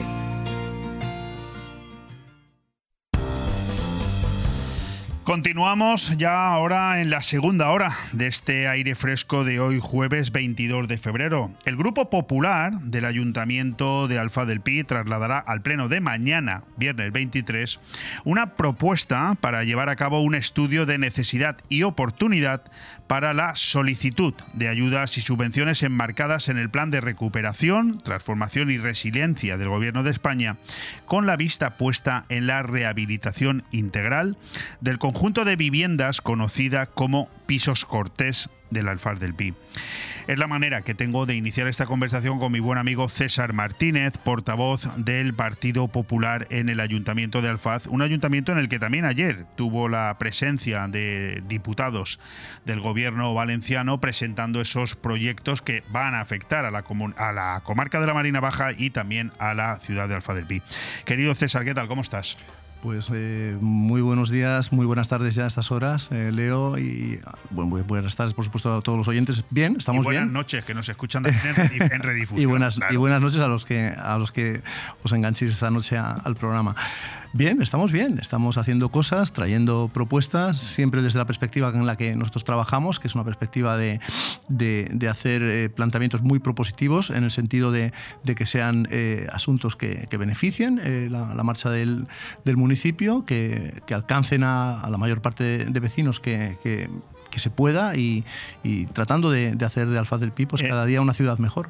Empezando por partes, esta, esta propuesta que lleváis mañana al pleno ordinario, entiendo, del mes de, de febrero, ¿en qué consiste? ¿Qué es lo que estáis buscando? ¿Qué son los pisos cortés para los oyentes de la comarca que quizás no, no entiendan a qué nos Mm. referimos? Bueno, por dejarlo un poquito resumido, vamos a ver, es un conjunto de, de viviendas, constituyen un barrio en sí mismo, en- dentro del barrio de la Ferrería constituyen un barrio en sí mismo, el conjunto de viviendas cortés. Son viviendas que, que, bueno, pues que se, se levantaron, se edificaron allá por los años 60, 70, un poco en, aquel, en aquel, eh, aquel tiempo del desarrollismo, ¿no? Eh, cuando crecía la ciudad de Benidorm, lógicamente, pues, eh, pues había que dar alojamiento a mucha gente que venía a trabajar en, el turismo, estaba, era incipiente el desarrollo de, de la industria turística y, bueno, pues se tuvieron que hacer muchas, muchas edificaciones, ¿me entiendes?, en un plazo de tiempo realmente corto porque había que, había que atender esa necesidad. Y bueno, pues eh, con el paso del tiempo, pues estas edificaciones, pues lógicamente, pues van quedando un poco obsoletas en, relación a la normativa edificatoria que, que, que va- que van eh, cambiando con el paso de- con el paso del tiempo, como decía. Eh, sucede con, los pisos cortés, pues que bueno, que, ya han dejado pasar demasiados años eh, la posibilidad de, ser eh, rehabilitados, de, hacer las reformas necesarias, pues para adaptarlos un poquito a, los nuevos tiempos y sobre todo en, en función de, aspectos tan importantes como son la movilidad, la accesibilidad. La accesibilidad es tremendamente importante en el caso de los pisos porque mm, eh, son edificios que tienen algunos incluso más de cuatro alturas y no cuentan siquiera con, con ascensor. Imagínate lo que esto representa para Sí, personas claro, con, con movilidad reducida o personas, ¿me entiendes?, de edad avanzada. Esto es Yo un, quería, un hándicap quería, importante. eh, saber que, eh, querido César Martínez, portavoz del Partido Popular en el Ayuntamiento de, de Alfa del Pi, si este tipo de iniciativas que lleváis adelante grupos de la oposición como el Partido Popular o como Vox son atendidas, eh, son tenidas en cuenta por un gobierno que en el caso de Alfa del Pi es cuanto menos curioso, ¿no? Porque es un gobierno de mayoría absoluta del Partido Socialista, que es la única mayoría absoluta que mantienen en, en la comarca de la Marina Baja. Esto- estas propuestas son atendidas, hay que plantearlas de algún tipo de manera especial para que el gobierno las quiera atender, más que con forceps, con, con cariño, para que os las atiendan, porque eh, por la fuerza que tiene el PSOE, si dice que no, no, no hay nada que hacer, claro. Bueno, mañana se verá. Yo espero que sí. Yo espero que sí. Yo la verdad que espero contar con el respaldo tanto del, del equipo de gobierno como del, del resto de, de- vamos, como el resto de grupos que en este caso se, se limita a Vox. Yo espero que sí. Eh, ni con forceps ni tampoco con cariño. Lo que traemos son propuestas eh, con sentido común, con trillat, como se dice en valenciano, eh, y que persigan lo que lo que os decía al ¿Cuántas principio, o sea, beneficiar con a, sentido común se caen? Simple y llanamente porque el gobierno de la mayoría absoluta de Alfa del Pi, que es el PSOE, o de Benidorm, que es el PP, me da lo mismo.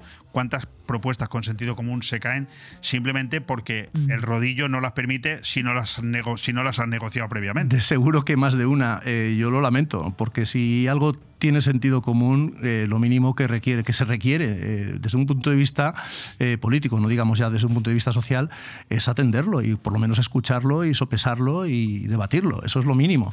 Por eso yo creo que mañana se verá, pero yo estoy convencido que, que vamos a contar con el respaldo, en este caso en concreto, de, la propuesta de la moción eh, de, de destinar eh, fondos europeos a... Primero, eh, fíjate, tengo que señalar que aquí hay dos, dos, dos vertientes. Hay una vertiente que es la actuación a nivel de barrio, que le corresponde al ayuntamiento. Esa es una, una iniciativa que debe de tomar el, el equipo de gobierno en el sentido de recurrir bueno, a los fondos que hay puestos a disposición de, los, eh, de las entidades locales por parte de- del Ministerio de Transporte, en este caso, de, dentro de lo, de lo que es la agenda urbana española. eh, le correspondería al ayuntamiento, eh, pues para buscar mm, solución a problemas como los que estaba apuntando antes, de- del tipo de movilidad, del tipo de eficiencia energética sobre todo, y buscar pues eh, la mejora no solamente de, de lo que sería el- la vivienda del, del- inquilino, del, ocupante de, de- estos pisos, sino del conjunto en sí. Me refiero al edificio, es decir, eh, conseguir que el edificio mejore. Eh, el Partido Socialista en Alfa del Pi tiene una mayoría absolutamente dominante y son ocho meses los que llevamos de legislatura. Eh, como portavoz del Partido Popular, partido mayoritario de la oposición, ¿se puede trabajar en Alfa del Pi? Eh, ¿Vale la pena? Eh, o, notáis que tenéis un rodillo enfrente mm, con el cual eh, es imposible transigir? Bueno, yo mm, creo que ahora es, es pronto para que te dé una respuesta rotunda a esta, a esta pregunta. Te voy a decir por qué. Eh, nos pasa en Alfa del Pi algo que sucede en otros, en otros municipios y es que a día de hoy no tenemos presupuestos para el 2024. eso- claro, y esto, es- y esto me, me- me hace difícil darte una respuesta porque nosotros hemos trasladado propuestas a esos presupuestos y lógicamente... pero ¿hay, hay un borrador de presupuestos? Eh, ¿Hay una fecha para aprobarlos? No, no ha llegado a nuestras manos todavía ese borrador de presupuestos y desconocemos la fecha. Yo puedo entender el motivo y y el motivo además, eh, fíjate, está un poco mm, también relacionado mm, no con, con nuestra propuesta, pero sí con, con fondos europeos. Eh, eh, le ha pasado al Ayuntamiento de Alfaz del Pi lo que, pues lo que, lo que era de esperar cuando, cuando no se tienen los, mm, los medios técnicos mm, eh, específicos para gestionar eh, un tipo de ayudas, un tipo de subvenciones que son complejas en sí, en sí mismas. Me estoy refiriendo a los fondos de EDUSI en concreto. y sucede que, que la buena voluntad no basta en Bueno, este eh, caso. tú sabes que la contradicción y la política van cogidas de la mano, ¿no? Eso es, eso es así de toda la vida. Eh, como portavoz del Partido Popular en el Ayuntamiento de Alfa del Pi, ¿qué opinión te merece que vuestro alcalde, Vicente Arques, sea el, el- o sea, el líder de la oposición en, en la Diputación Provincial de Alicante y que allí hace escasamente una semana presentaran un- en una nota de prensa que se envió a todos los medios de comunicación una queja formal porque en los presupuestos que acaba de presentar la Diputación no se han tenido en cuenta sus, eh, sus intenciones, incluso eh, haciendo ver que los presupuestos se presentaban muy tarde. Y estamos hablando de un señor, Vicente Arques, que es alcalde de Alfa del Pi con mayoría absoluta, no, brutal. Y que tampoco tiene presupuestos eh, aprobados, ni siquiera presentados. No, a ver, yo tengo mi opinión. Bueno, a mí me pero recor- yo quería preguntarte la Me ha, me ha recordado aquel, aquel viejo, aquel viejo eh, refrán de consejos mm, vendo que para mí no tengo. Eh, pues la verdad es que suena un poco, no sé, como hueco, ¿no? El, el ir a, el ir a sensación, César, quejarse. como si los políticos hubieran perdido la vergüenza. O sea, en este caso, por lo menos, vamos. Yo lo que creo es que los políticos, no sé por qué, o algunos políticos, han entrado en una especie de, de- de estado mental en el que creen que la ciudadanía no está al tanto Sí, sí, de esta, somos de esta- tontos claro, sí. que no está al tanto de estas, de estas, de estas situaciones tan contradictorias, tan, tan, bueno, o sea, podríamos hoy extendernos con el caso que se destapó ayer de, de- de la corrupción Bueno. a- alrededor de, de un ministro, por, por- parte Hombre, del asesor de un ministro, ni más ni menos. Gracias por decirlo, porque ese señor ha sido detenido aquí en Benidorm. Lo que pasa es que eso no ha salido a, a la palestra. Caray. Sí, sí, la mano derecha del señor Koldo, novetá. ha sido detenido aquí, en Benidorm, en- o al menos en la comarca de la Marina Baja, porque es aquí donde se ha gastado el dinero de esas comisiones ilegales por la venta de mascarillas en como mínimo dos pisos en Benidorm y unos terrenos en Polop. Pero- O sea, eh, el sujeto este, ¿no? Pues me dejas boquiabierto, pero, pero en fin, me gustaría que nuestra comarca y nuestros municipios no fuesen eh, conocidos por este tipo de, por este tipo de Bueno, situaciones, por este tipo de, que aquí la gente venga a por este tipo ¿no? de noticias. Es No, una- pero estábamos es hablando de esa eh, forma tan curiosa en la que el, el alcalde de Alfa del Pi, Vicente Arques, eh, bueno, mm, critica que la Diputación no haya presentado sus presupuestos a tiempo y él, como alcalde de un municipio con mayoría absoluta, no es que no los ha presentado, es que ni están ni se les espera. con una mayoría eh, más que suficiente y, y más te diré y más te diré en, en- en algunos otros casos pues uno podría pensar bueno mm, si ha habido un cambio de gobierno pues eh, es razonable pensar oye pues mira yo es que quiero destinar los presupuestos a mi programa quiero destinar los presupuestos ¿me entiendes? o gestionar el presupuesto municipal conforme a, a mis a mis promesas electorales pero es que el caso de, Vicente Arques no tiene disculpa en, el sentido de, cómo no tienes los presupuestos todavía Vicente si lleváis en, el gobierno más de cuatro legislaturas.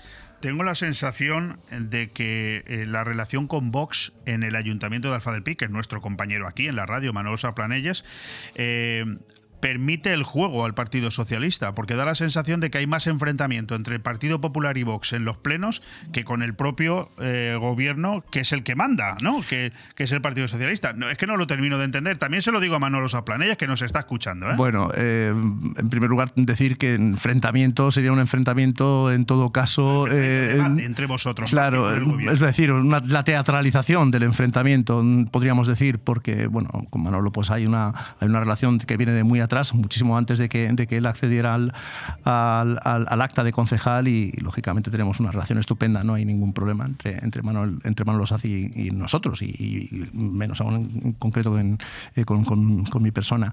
Eh, lo que sucede es que Manolo Saz y el Partido Popular son los únicos que hablan allí. Eso es lo que pasa. Entonces, por, por, eso te, te, decía que era, que era más la teatralización. No, no, es un enfrentamiento. Es que, es que el único debate que se produce ahí realmente. Vale, y entonces me puedes explicar, César, tú que eres de Alfa del Pi.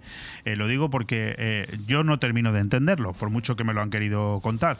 ¿Cómo es posible que en Alfa del Pi, sabiendo lo que está pasando, un municipio sin presupuestos, un municipio que en muchos segmentos va un poco a la deriva, se nota la dejadez en muchos lugares, se nota el abandono, se nota el desprecio incluso, ¿por qué sigue siendo un municipio en el que la gente vota mayoría absoluta al Partido Socialista? Eh, ¿Qué hay ahí? ¿Qué yo, hay? yo siempre digo una cosa, Alfaz del Pi no es un municipio eh, de mayoría socialista. No, para nada. Alfaz no, del Pi es un municipio, es un municipio eh, razonablemente conservador.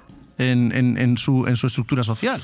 Y no hay más que ver los resultados en, elecciones autonómicas y en elecciones eh, eh, generales o, o europeas, eh, no digamos ya. ¿Qué sucede? Pues claro, sucede que, que hay una tradición en, el municipio no sé por qué, quizás se deba en buena medida al hecho de que el Partido Popular eh, o un partido eh, que representara lo que podríamos denominar el centro derecha eh, local eh, ha estado muy poco tiempo, muy poquísimos años eh, en, en, en, al mando del equipo de gobierno en, Alfa del Pi. Realmente apenas ha estado una legislatura y poco más. El resto pues han sido eh, o bien mandatos del Partido Socialista o bien mandatos de, del señor Tony Fuster en su día, que venía del Partido Socialista también y, y, bueno, pues que cuando se dejó el Partido Socialista montó su, el, su, marca propia. Que el, el, mantenimiento en el poder del Partido Socialista en Alfa del Pide más por no saber hacer las cosas por parte del Partido Popular en las últimas legislaturas, quizás. Vamos a ver, naturalmente en política eh, es importantísimo asumir la responsabilidad de, de, cada uno, o sea, no solamente el Partido Popular, sino de los diversos partidos de centro y de centro derecha que hemos pasado por ahí, eh, pues a lo mejor no hemos estado, no hemos estado quizás eh, poniendo el, el, peso donde debíamos de haberlo puesto.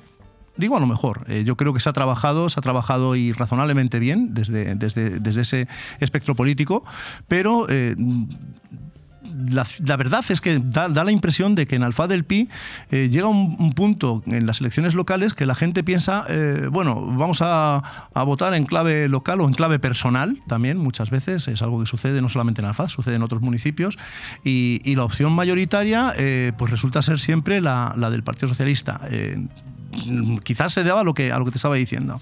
Hemos hablado del Partido Socialista en Alfa del Pi, hemos hablado del el encontronazo con la Diputación, hemos hablado de esos primeros ocho meses del Partido Popular y, y, no hemos hablado de la presencia de los diputados del gobierno de Carlos Mazón ayer, allí presentando los presupuestos. ¿De qué manera van a afectar a Alfa del Pi? Bueno, fue muy grata eh, la presencia de Manolo Pérez Fenoy y de, y de José Ramón González de, de Zárate ayer, acompañándonos a, a, nosotros en Alfaz, presentando eh, las inversiones que tiene previsto hacer el Conseil, que bueno, que están ya recogidas en los presupuestos del Conseil para el año 2024 y que afectan directamente a, a Alfaz de, por 1.900.000 euros, si no recuerdo mal. Eh, que está muy bien, ¿eh? Está, millones de euros. ¿eh? Está francamente bien, más lo que entra por, por bueno, estábamos hablando de 1.900.000 euros en, en, en, el área de infraestructuras, más lo que entra luego por, por otras áreas, ¿eh? que por el área de, de labora entra por el área de, claro, y, bueno, y, por muchas otras áreas más, más lo que vaya entrando por otros, por otros organismos, por otras eh, entidades eh, supralocales, como puede ser la Diputación Provincial,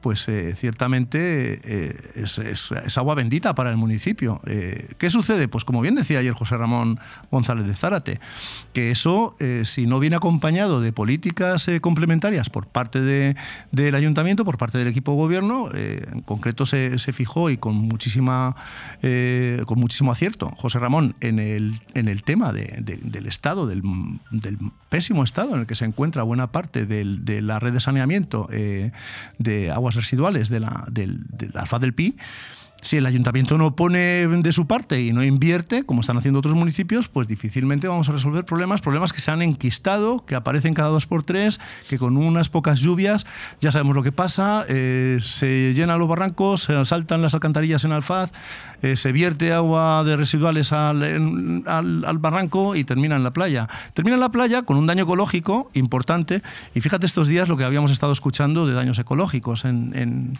en relación con el, con el con la, con la EDAR, con la estación de depuradora de aguas residuales.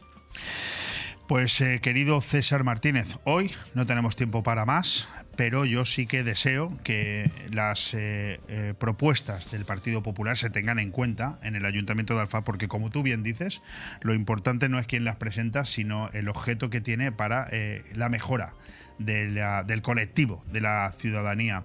Y nada, sabes que esta es tu casa y aquí estaremos encantados de recibirte siempre que quieras. Simplemente trasladarte lo mismo que le traslado a tu compañero de corporación Manolo Saplanelles, que digáis en los plenos que este medio de comunicación BOM Radio seguramente es el único de la comarca al cual el ayuntamiento de Alfa del Pi que seguramente se las da en llamar fascistas a otros, yo creo que lo que hacen ellos es puro fascismo para con nosotros, con este medio de comunicación que no recibe ningún tipo de comunicación por parte del... Nosotros aún así nos buscamos la vida para tener esa información y poderla publicar en nuestro medio y que todos los lectores y oyentes de esta emisora la puedan tener, pero no porque nos la facilite el gabinete de prensa del ayuntamiento. ¿eh? Pues no dudes que vamos a recordar la necesidad de que, de que, la, de que la publicidad institucional debe, ser, debe ser plural debe de ser plural. Hablo de la información. Y que la, informa y que la información debe de, debe de alcanzar a todos los medios y respetar el, principio de pluralidad. Eh, en ese sentido, podéis contar con, nuestro apoyo en, de, todo momento. Y de hecho, fíjate, te diré, eh, Leo, nosotros eh, hemos sido no, no, que digo yo que tenemos que terminar. tenemos que terminar. Te lo diré, te lo diré en privado. Siguiente. Oye, César, que muchísimas gracias. Muchísimas gracias a ti y muchísimas gracias a los oyentes. Un fuerte abrazo. A vosotros. Bon Radio. Nos gusta que te guste. Si buscas lo mejor para tu huerta y jardín, lo vas a encontrar en Abona B. Fertilizantes y fitosanitarios, agricultura ecológica, asesoramiento en cultivos alternativos y mucho más. Estamos en Altea, partida Cablan 75, en los bajos de Juguetilandia. También en Callosa de Ensarriá, carretera Fons del Algar, kilómetro 0,3. Y en el teléfono 96 588 0017. Abona B quiere decir cultiva bien. ¿Tienes una propiedad y no te atreves a alquilarla? Seguro de impago de alquiler en ciudadvirtual.casa. Aseguramos el pago del alquiler el 1 de cada mes, incluso si la vivienda ya está alquilada. Sacamos en 45 días a los ocupas. No te preocupes por el cobro de tu alquiler, preocúpate de dónde lo vas a gastar. Seguro de protección de pagos de alquiler. Infórmate en el 644 944 408 644 944 408 o en ciudadvirtual.casa.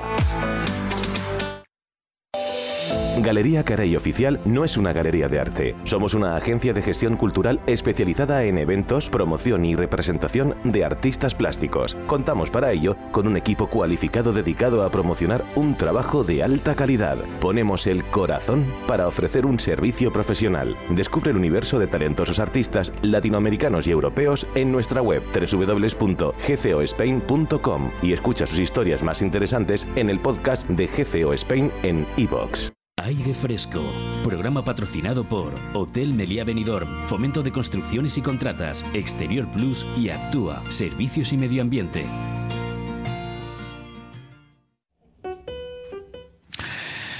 Podríamos eh, terminar este programa de aire fresco de muchas maneras. Eh, incluso terminar este último programa de esta semana de otras formas. Pero lo voy a hacer de una manera que para mí, sin lugar a dudas, es extraordinaria. Cada uno tiene sus filias, cada uno tiene sus fobias.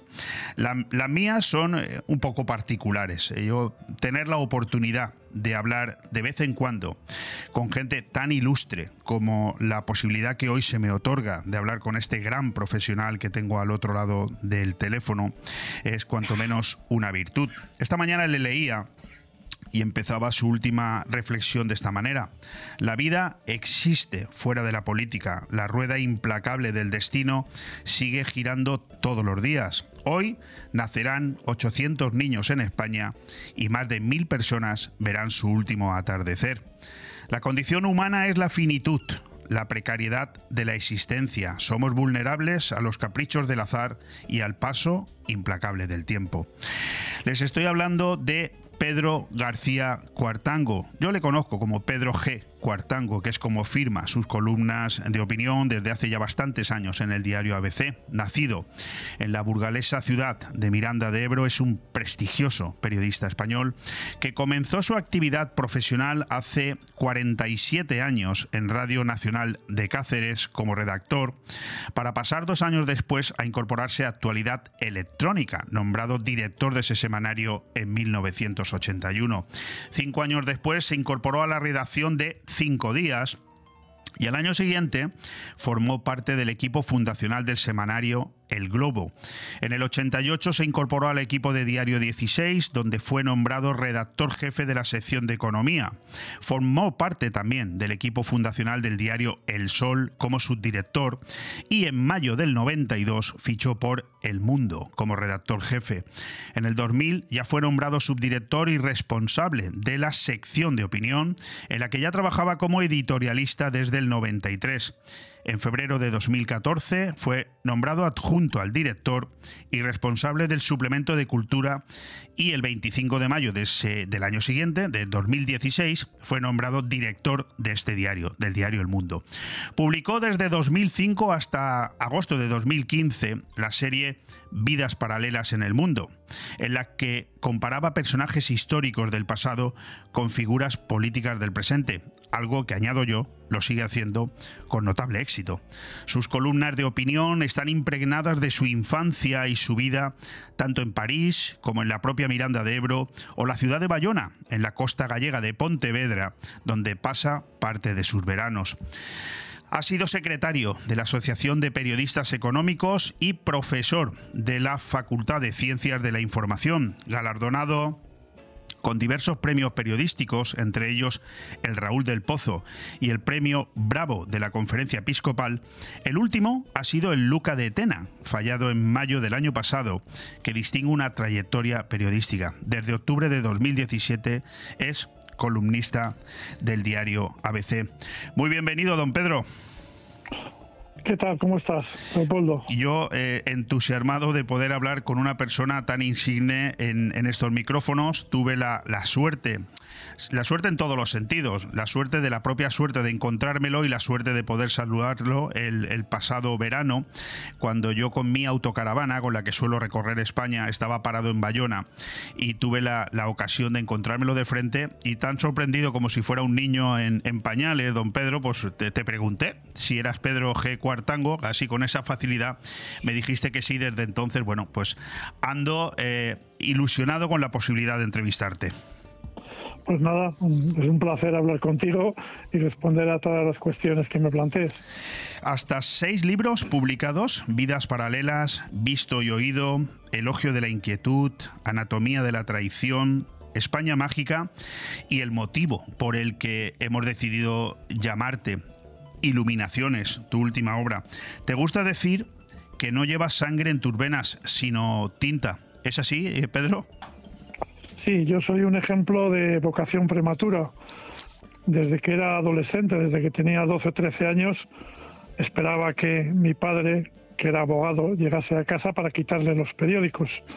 Yo tenía muy claro ya a esa edad, en los primeros cursos del bachillerato de entonces, que quería ser periodista.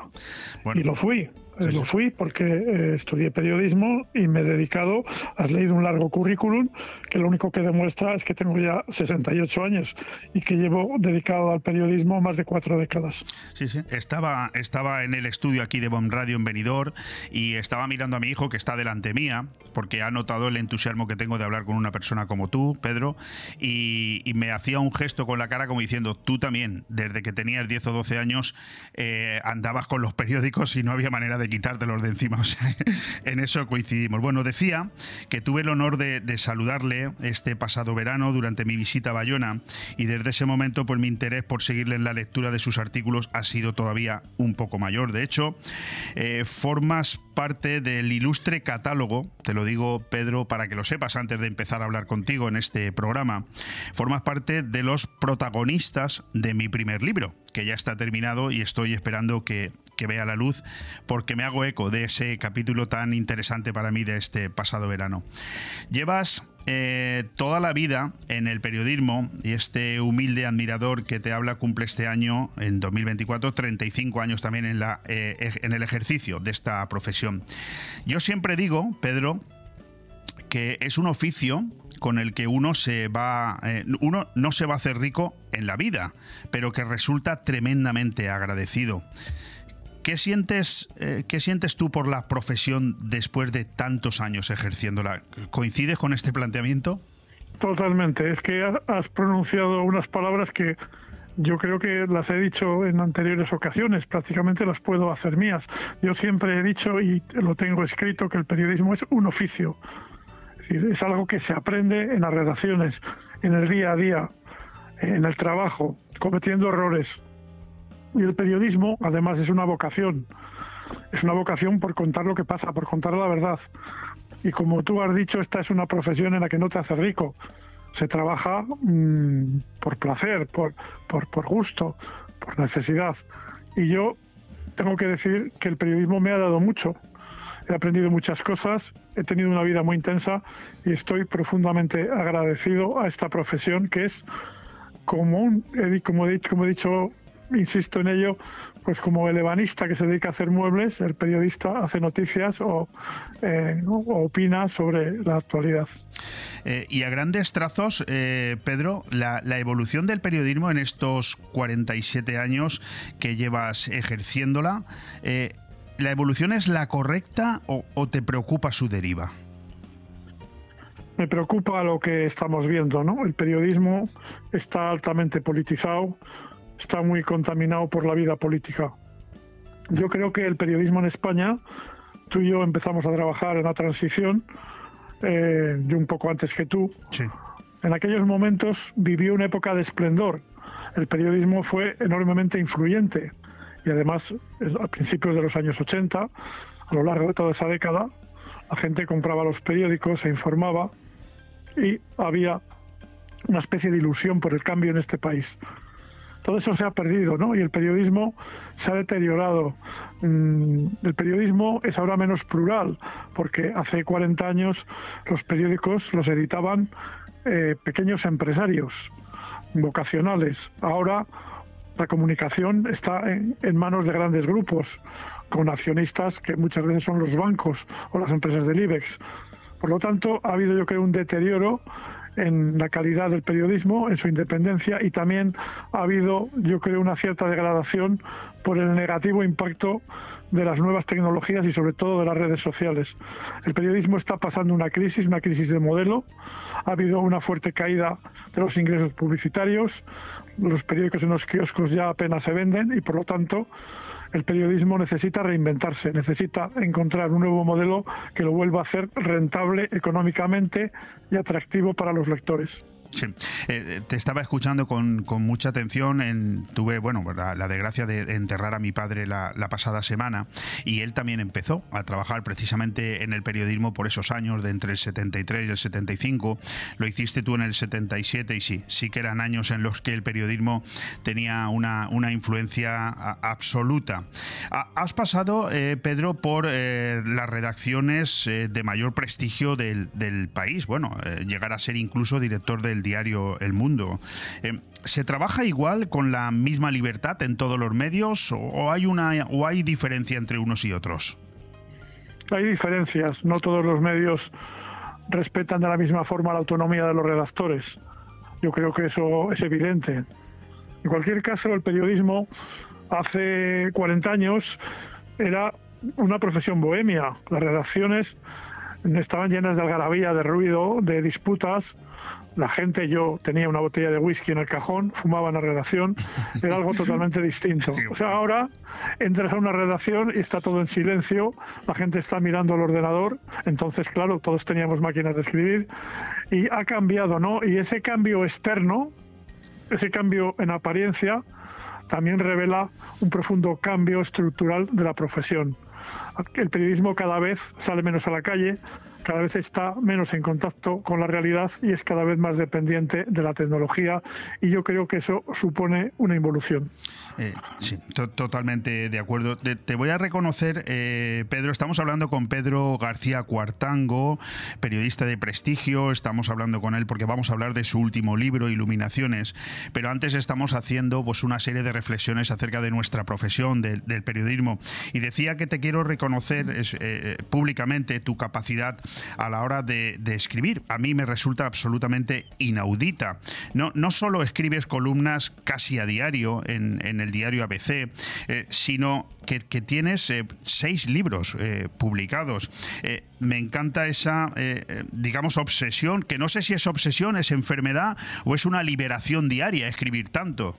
Sí, es una liberación, una necesidad.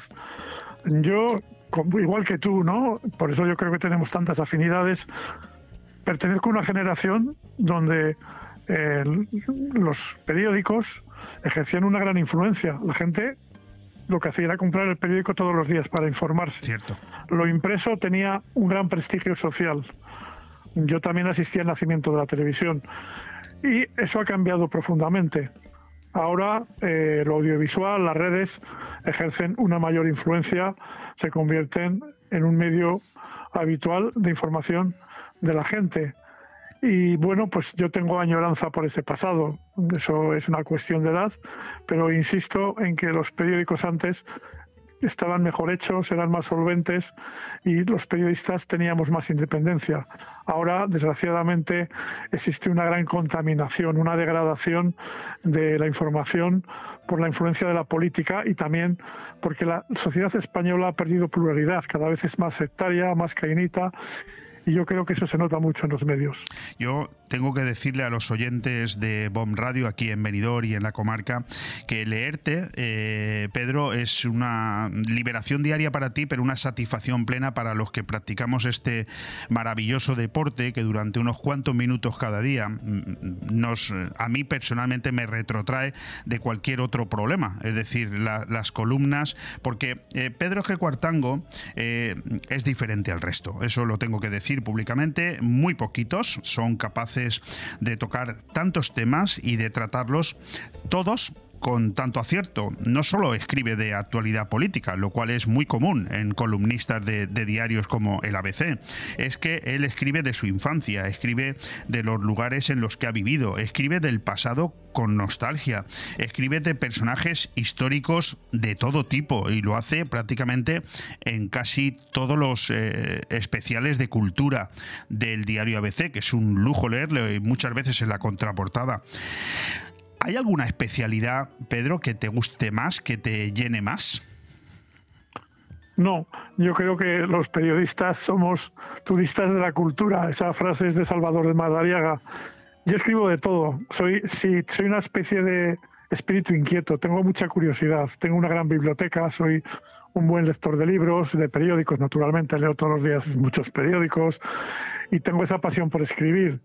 Pero yo no tengo ningún tema, hombre, naturalmente no escribo de todo, no escribo de ciencia, pero escribo de cine, de literatura, de política, porque además creo que lo que el lector agradece más es una visión, digamos, omnicomprensiva, una visión a veces integradora de los distintos puntos de vista, ¿no? Yo creo que en nuestra sociedad sobran los especialistas, ¿no? Y faltan personas que a lo mejor tengan una visión más global. Y eso es lo que agradece muchas veces el lector esa visión global y luego, naturalmente, que escribo de temas personales. ¿De qué otra cosa se puede escribir más que de los temas personales? Al final, uno, como decía Ortega, yo soy yo y mis circunstancias. Y no escribo mm, sobre mi persona por, por vanidad ni por eh, afán de, de, demostrar nada, sino simplemente porque creo que lo que me ha pasado a mí le ha pasado a mucha gente y se puede sentir identificado.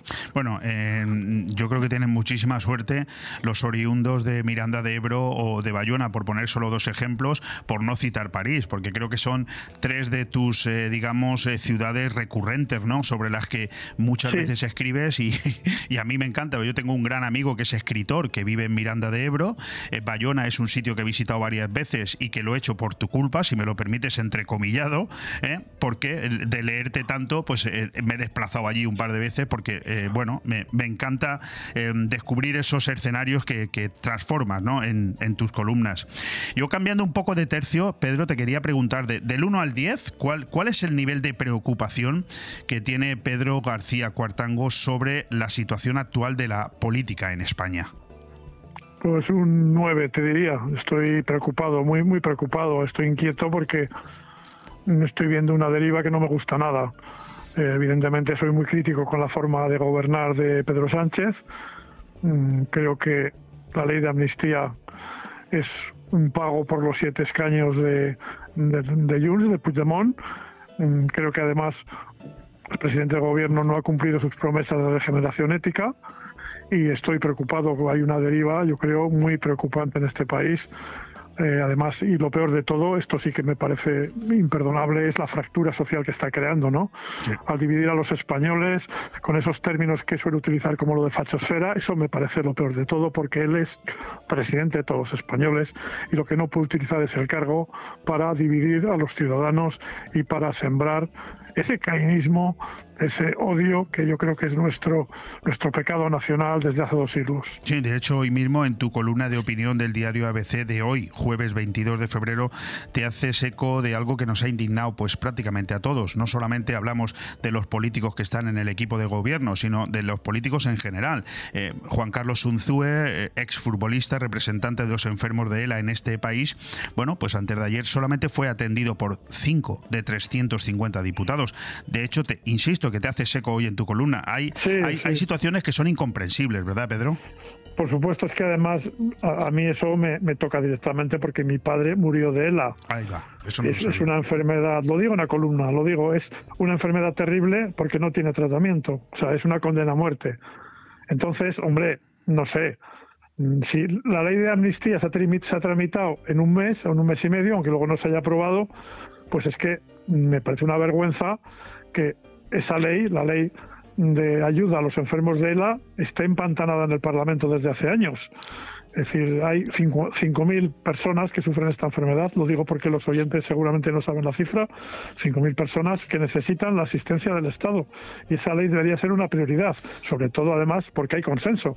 No hay ningún partido que haya manifestado ningún reparo a esa ley, por lo tanto que se pongan a trabajar y que saquen la ley. Es una vergüenza que vaya allí Juan Carlos Unzúe, que tiene padece ese síndrome y que haya cinco diputados. O sea, yo no digo que vayan los 350, pero me parece que es una muestra de desinterés y es una descortesía hacia un colectivo que tiene un enorme sufrimiento y que necesita soluciones urgentes, soluciones ya.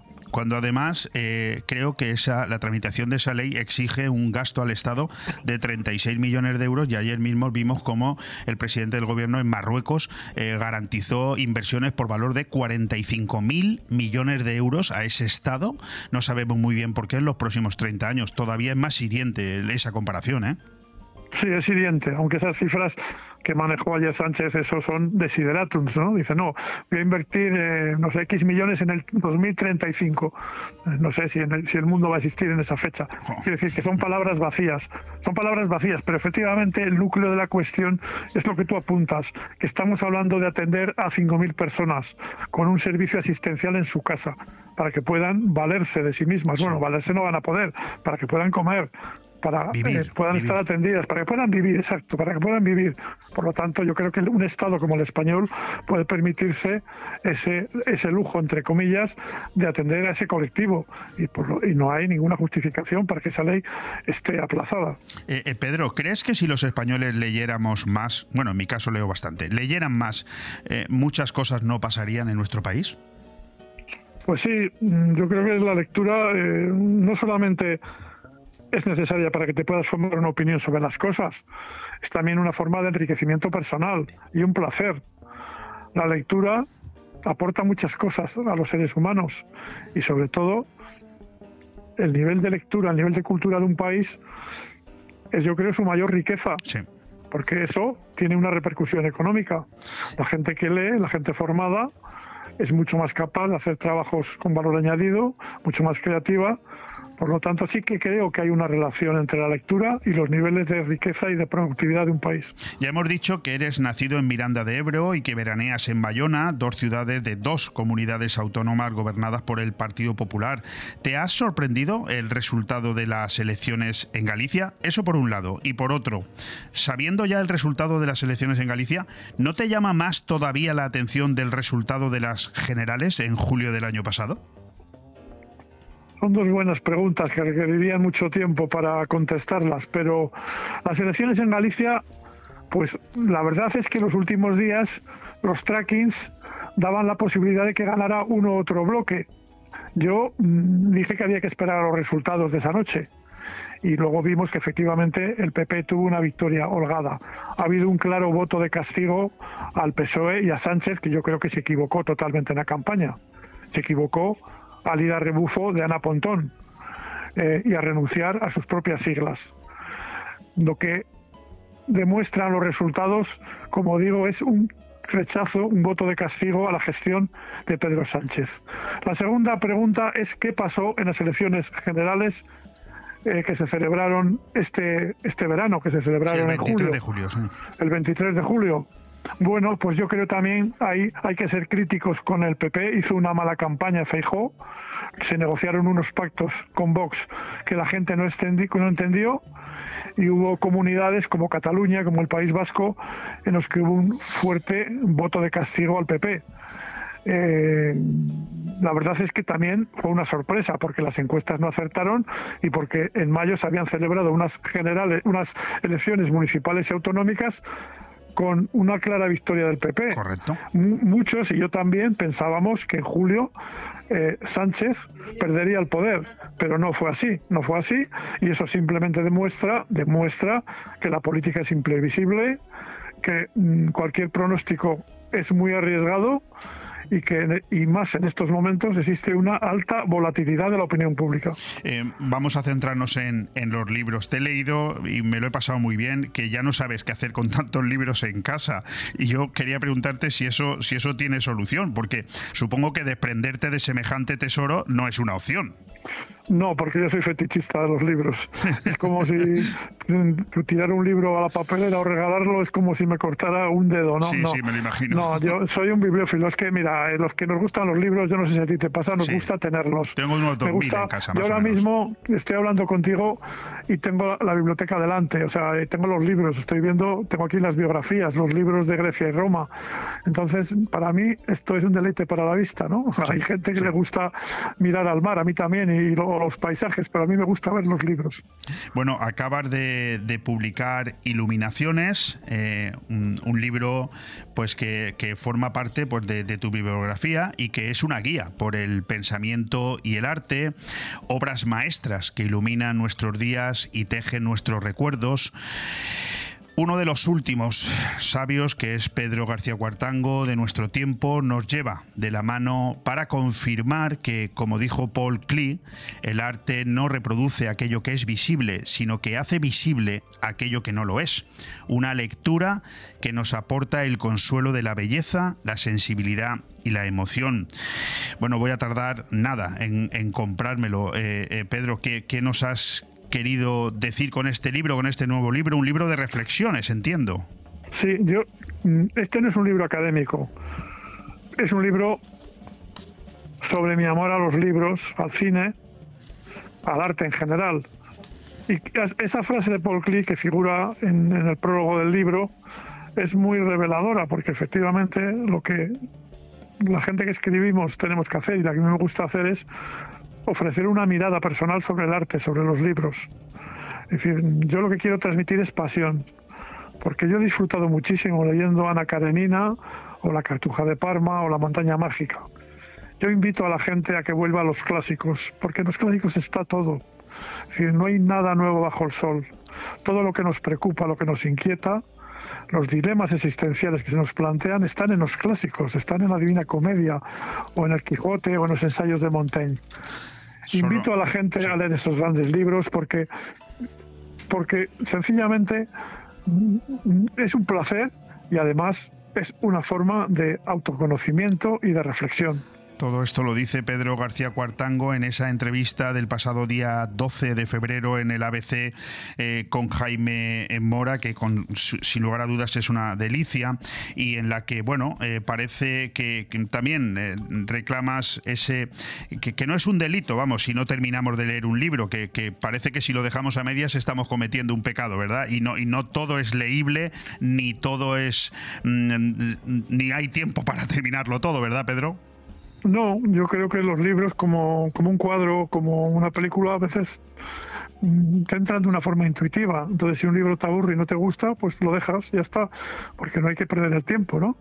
Y yo insisto en lo de los clásicos, ya sé que soy muy pesado, pero yo creo que es muy difícil decepcionarte si lees, no sé, eh, las novelas de Dostoyevsky o de o aquí, por citar autores españoles de Unamuno o de Baroja, quiere decir que hay mucho que leer, por lo tanto, no hay que perder el tiempo si una cosa no te gusta.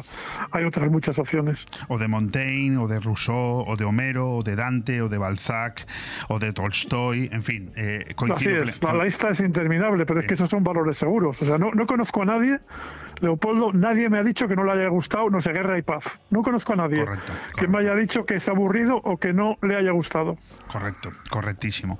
Pues Pedro, podríamos seguir hablando largo y tendido, pero como tú bien sabes, mejor que yo, que para eso eres maestro y yo alumno, estamos en la radio y en la radio el tiempo es limitado, pero bueno, yo ya eh, no solamente estoy contento por haber mantenido esta conversación contigo, sino que espero, fíjate, fíjate qué atrevido soy, espero haberme ganado tu confianza para que en alguna otra ocasión te pueda llamar y también me ayudes a analizar esa actualidad que hacemos aquí cada día.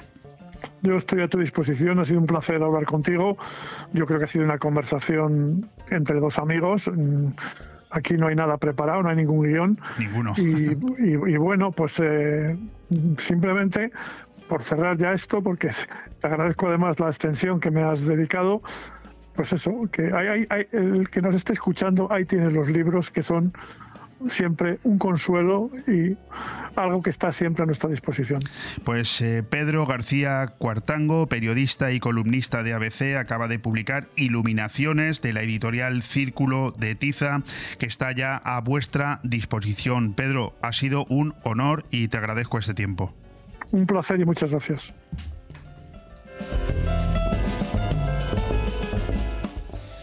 Bueno, pues eh, con eh, Pedro García Cuartango terminamos este programa en el que de nuevo eh, nos lo hemos vuelto a pasar muy bien. Yo siempre lo digo, si tú te lo has pasado la mitad de bien que me lo he pasado yo, hemos disfrutado los dos, hemos tenido la ocasión de hablar con Vicente Magro, magistrado del Supremo, con Javier del Valle, gerente de rutas y expediciones, también con César Martínez, portavoz del Partido Popular de Alfa del Pi, y ahora con Pedro García Cuartango, ex director del diario El Mundo, escritor y de ABC. Recuerda, mañana aquí, en el estudio de Bon Radio, el tributo a los héroes del silencio en directo. Un fuerte abrazo.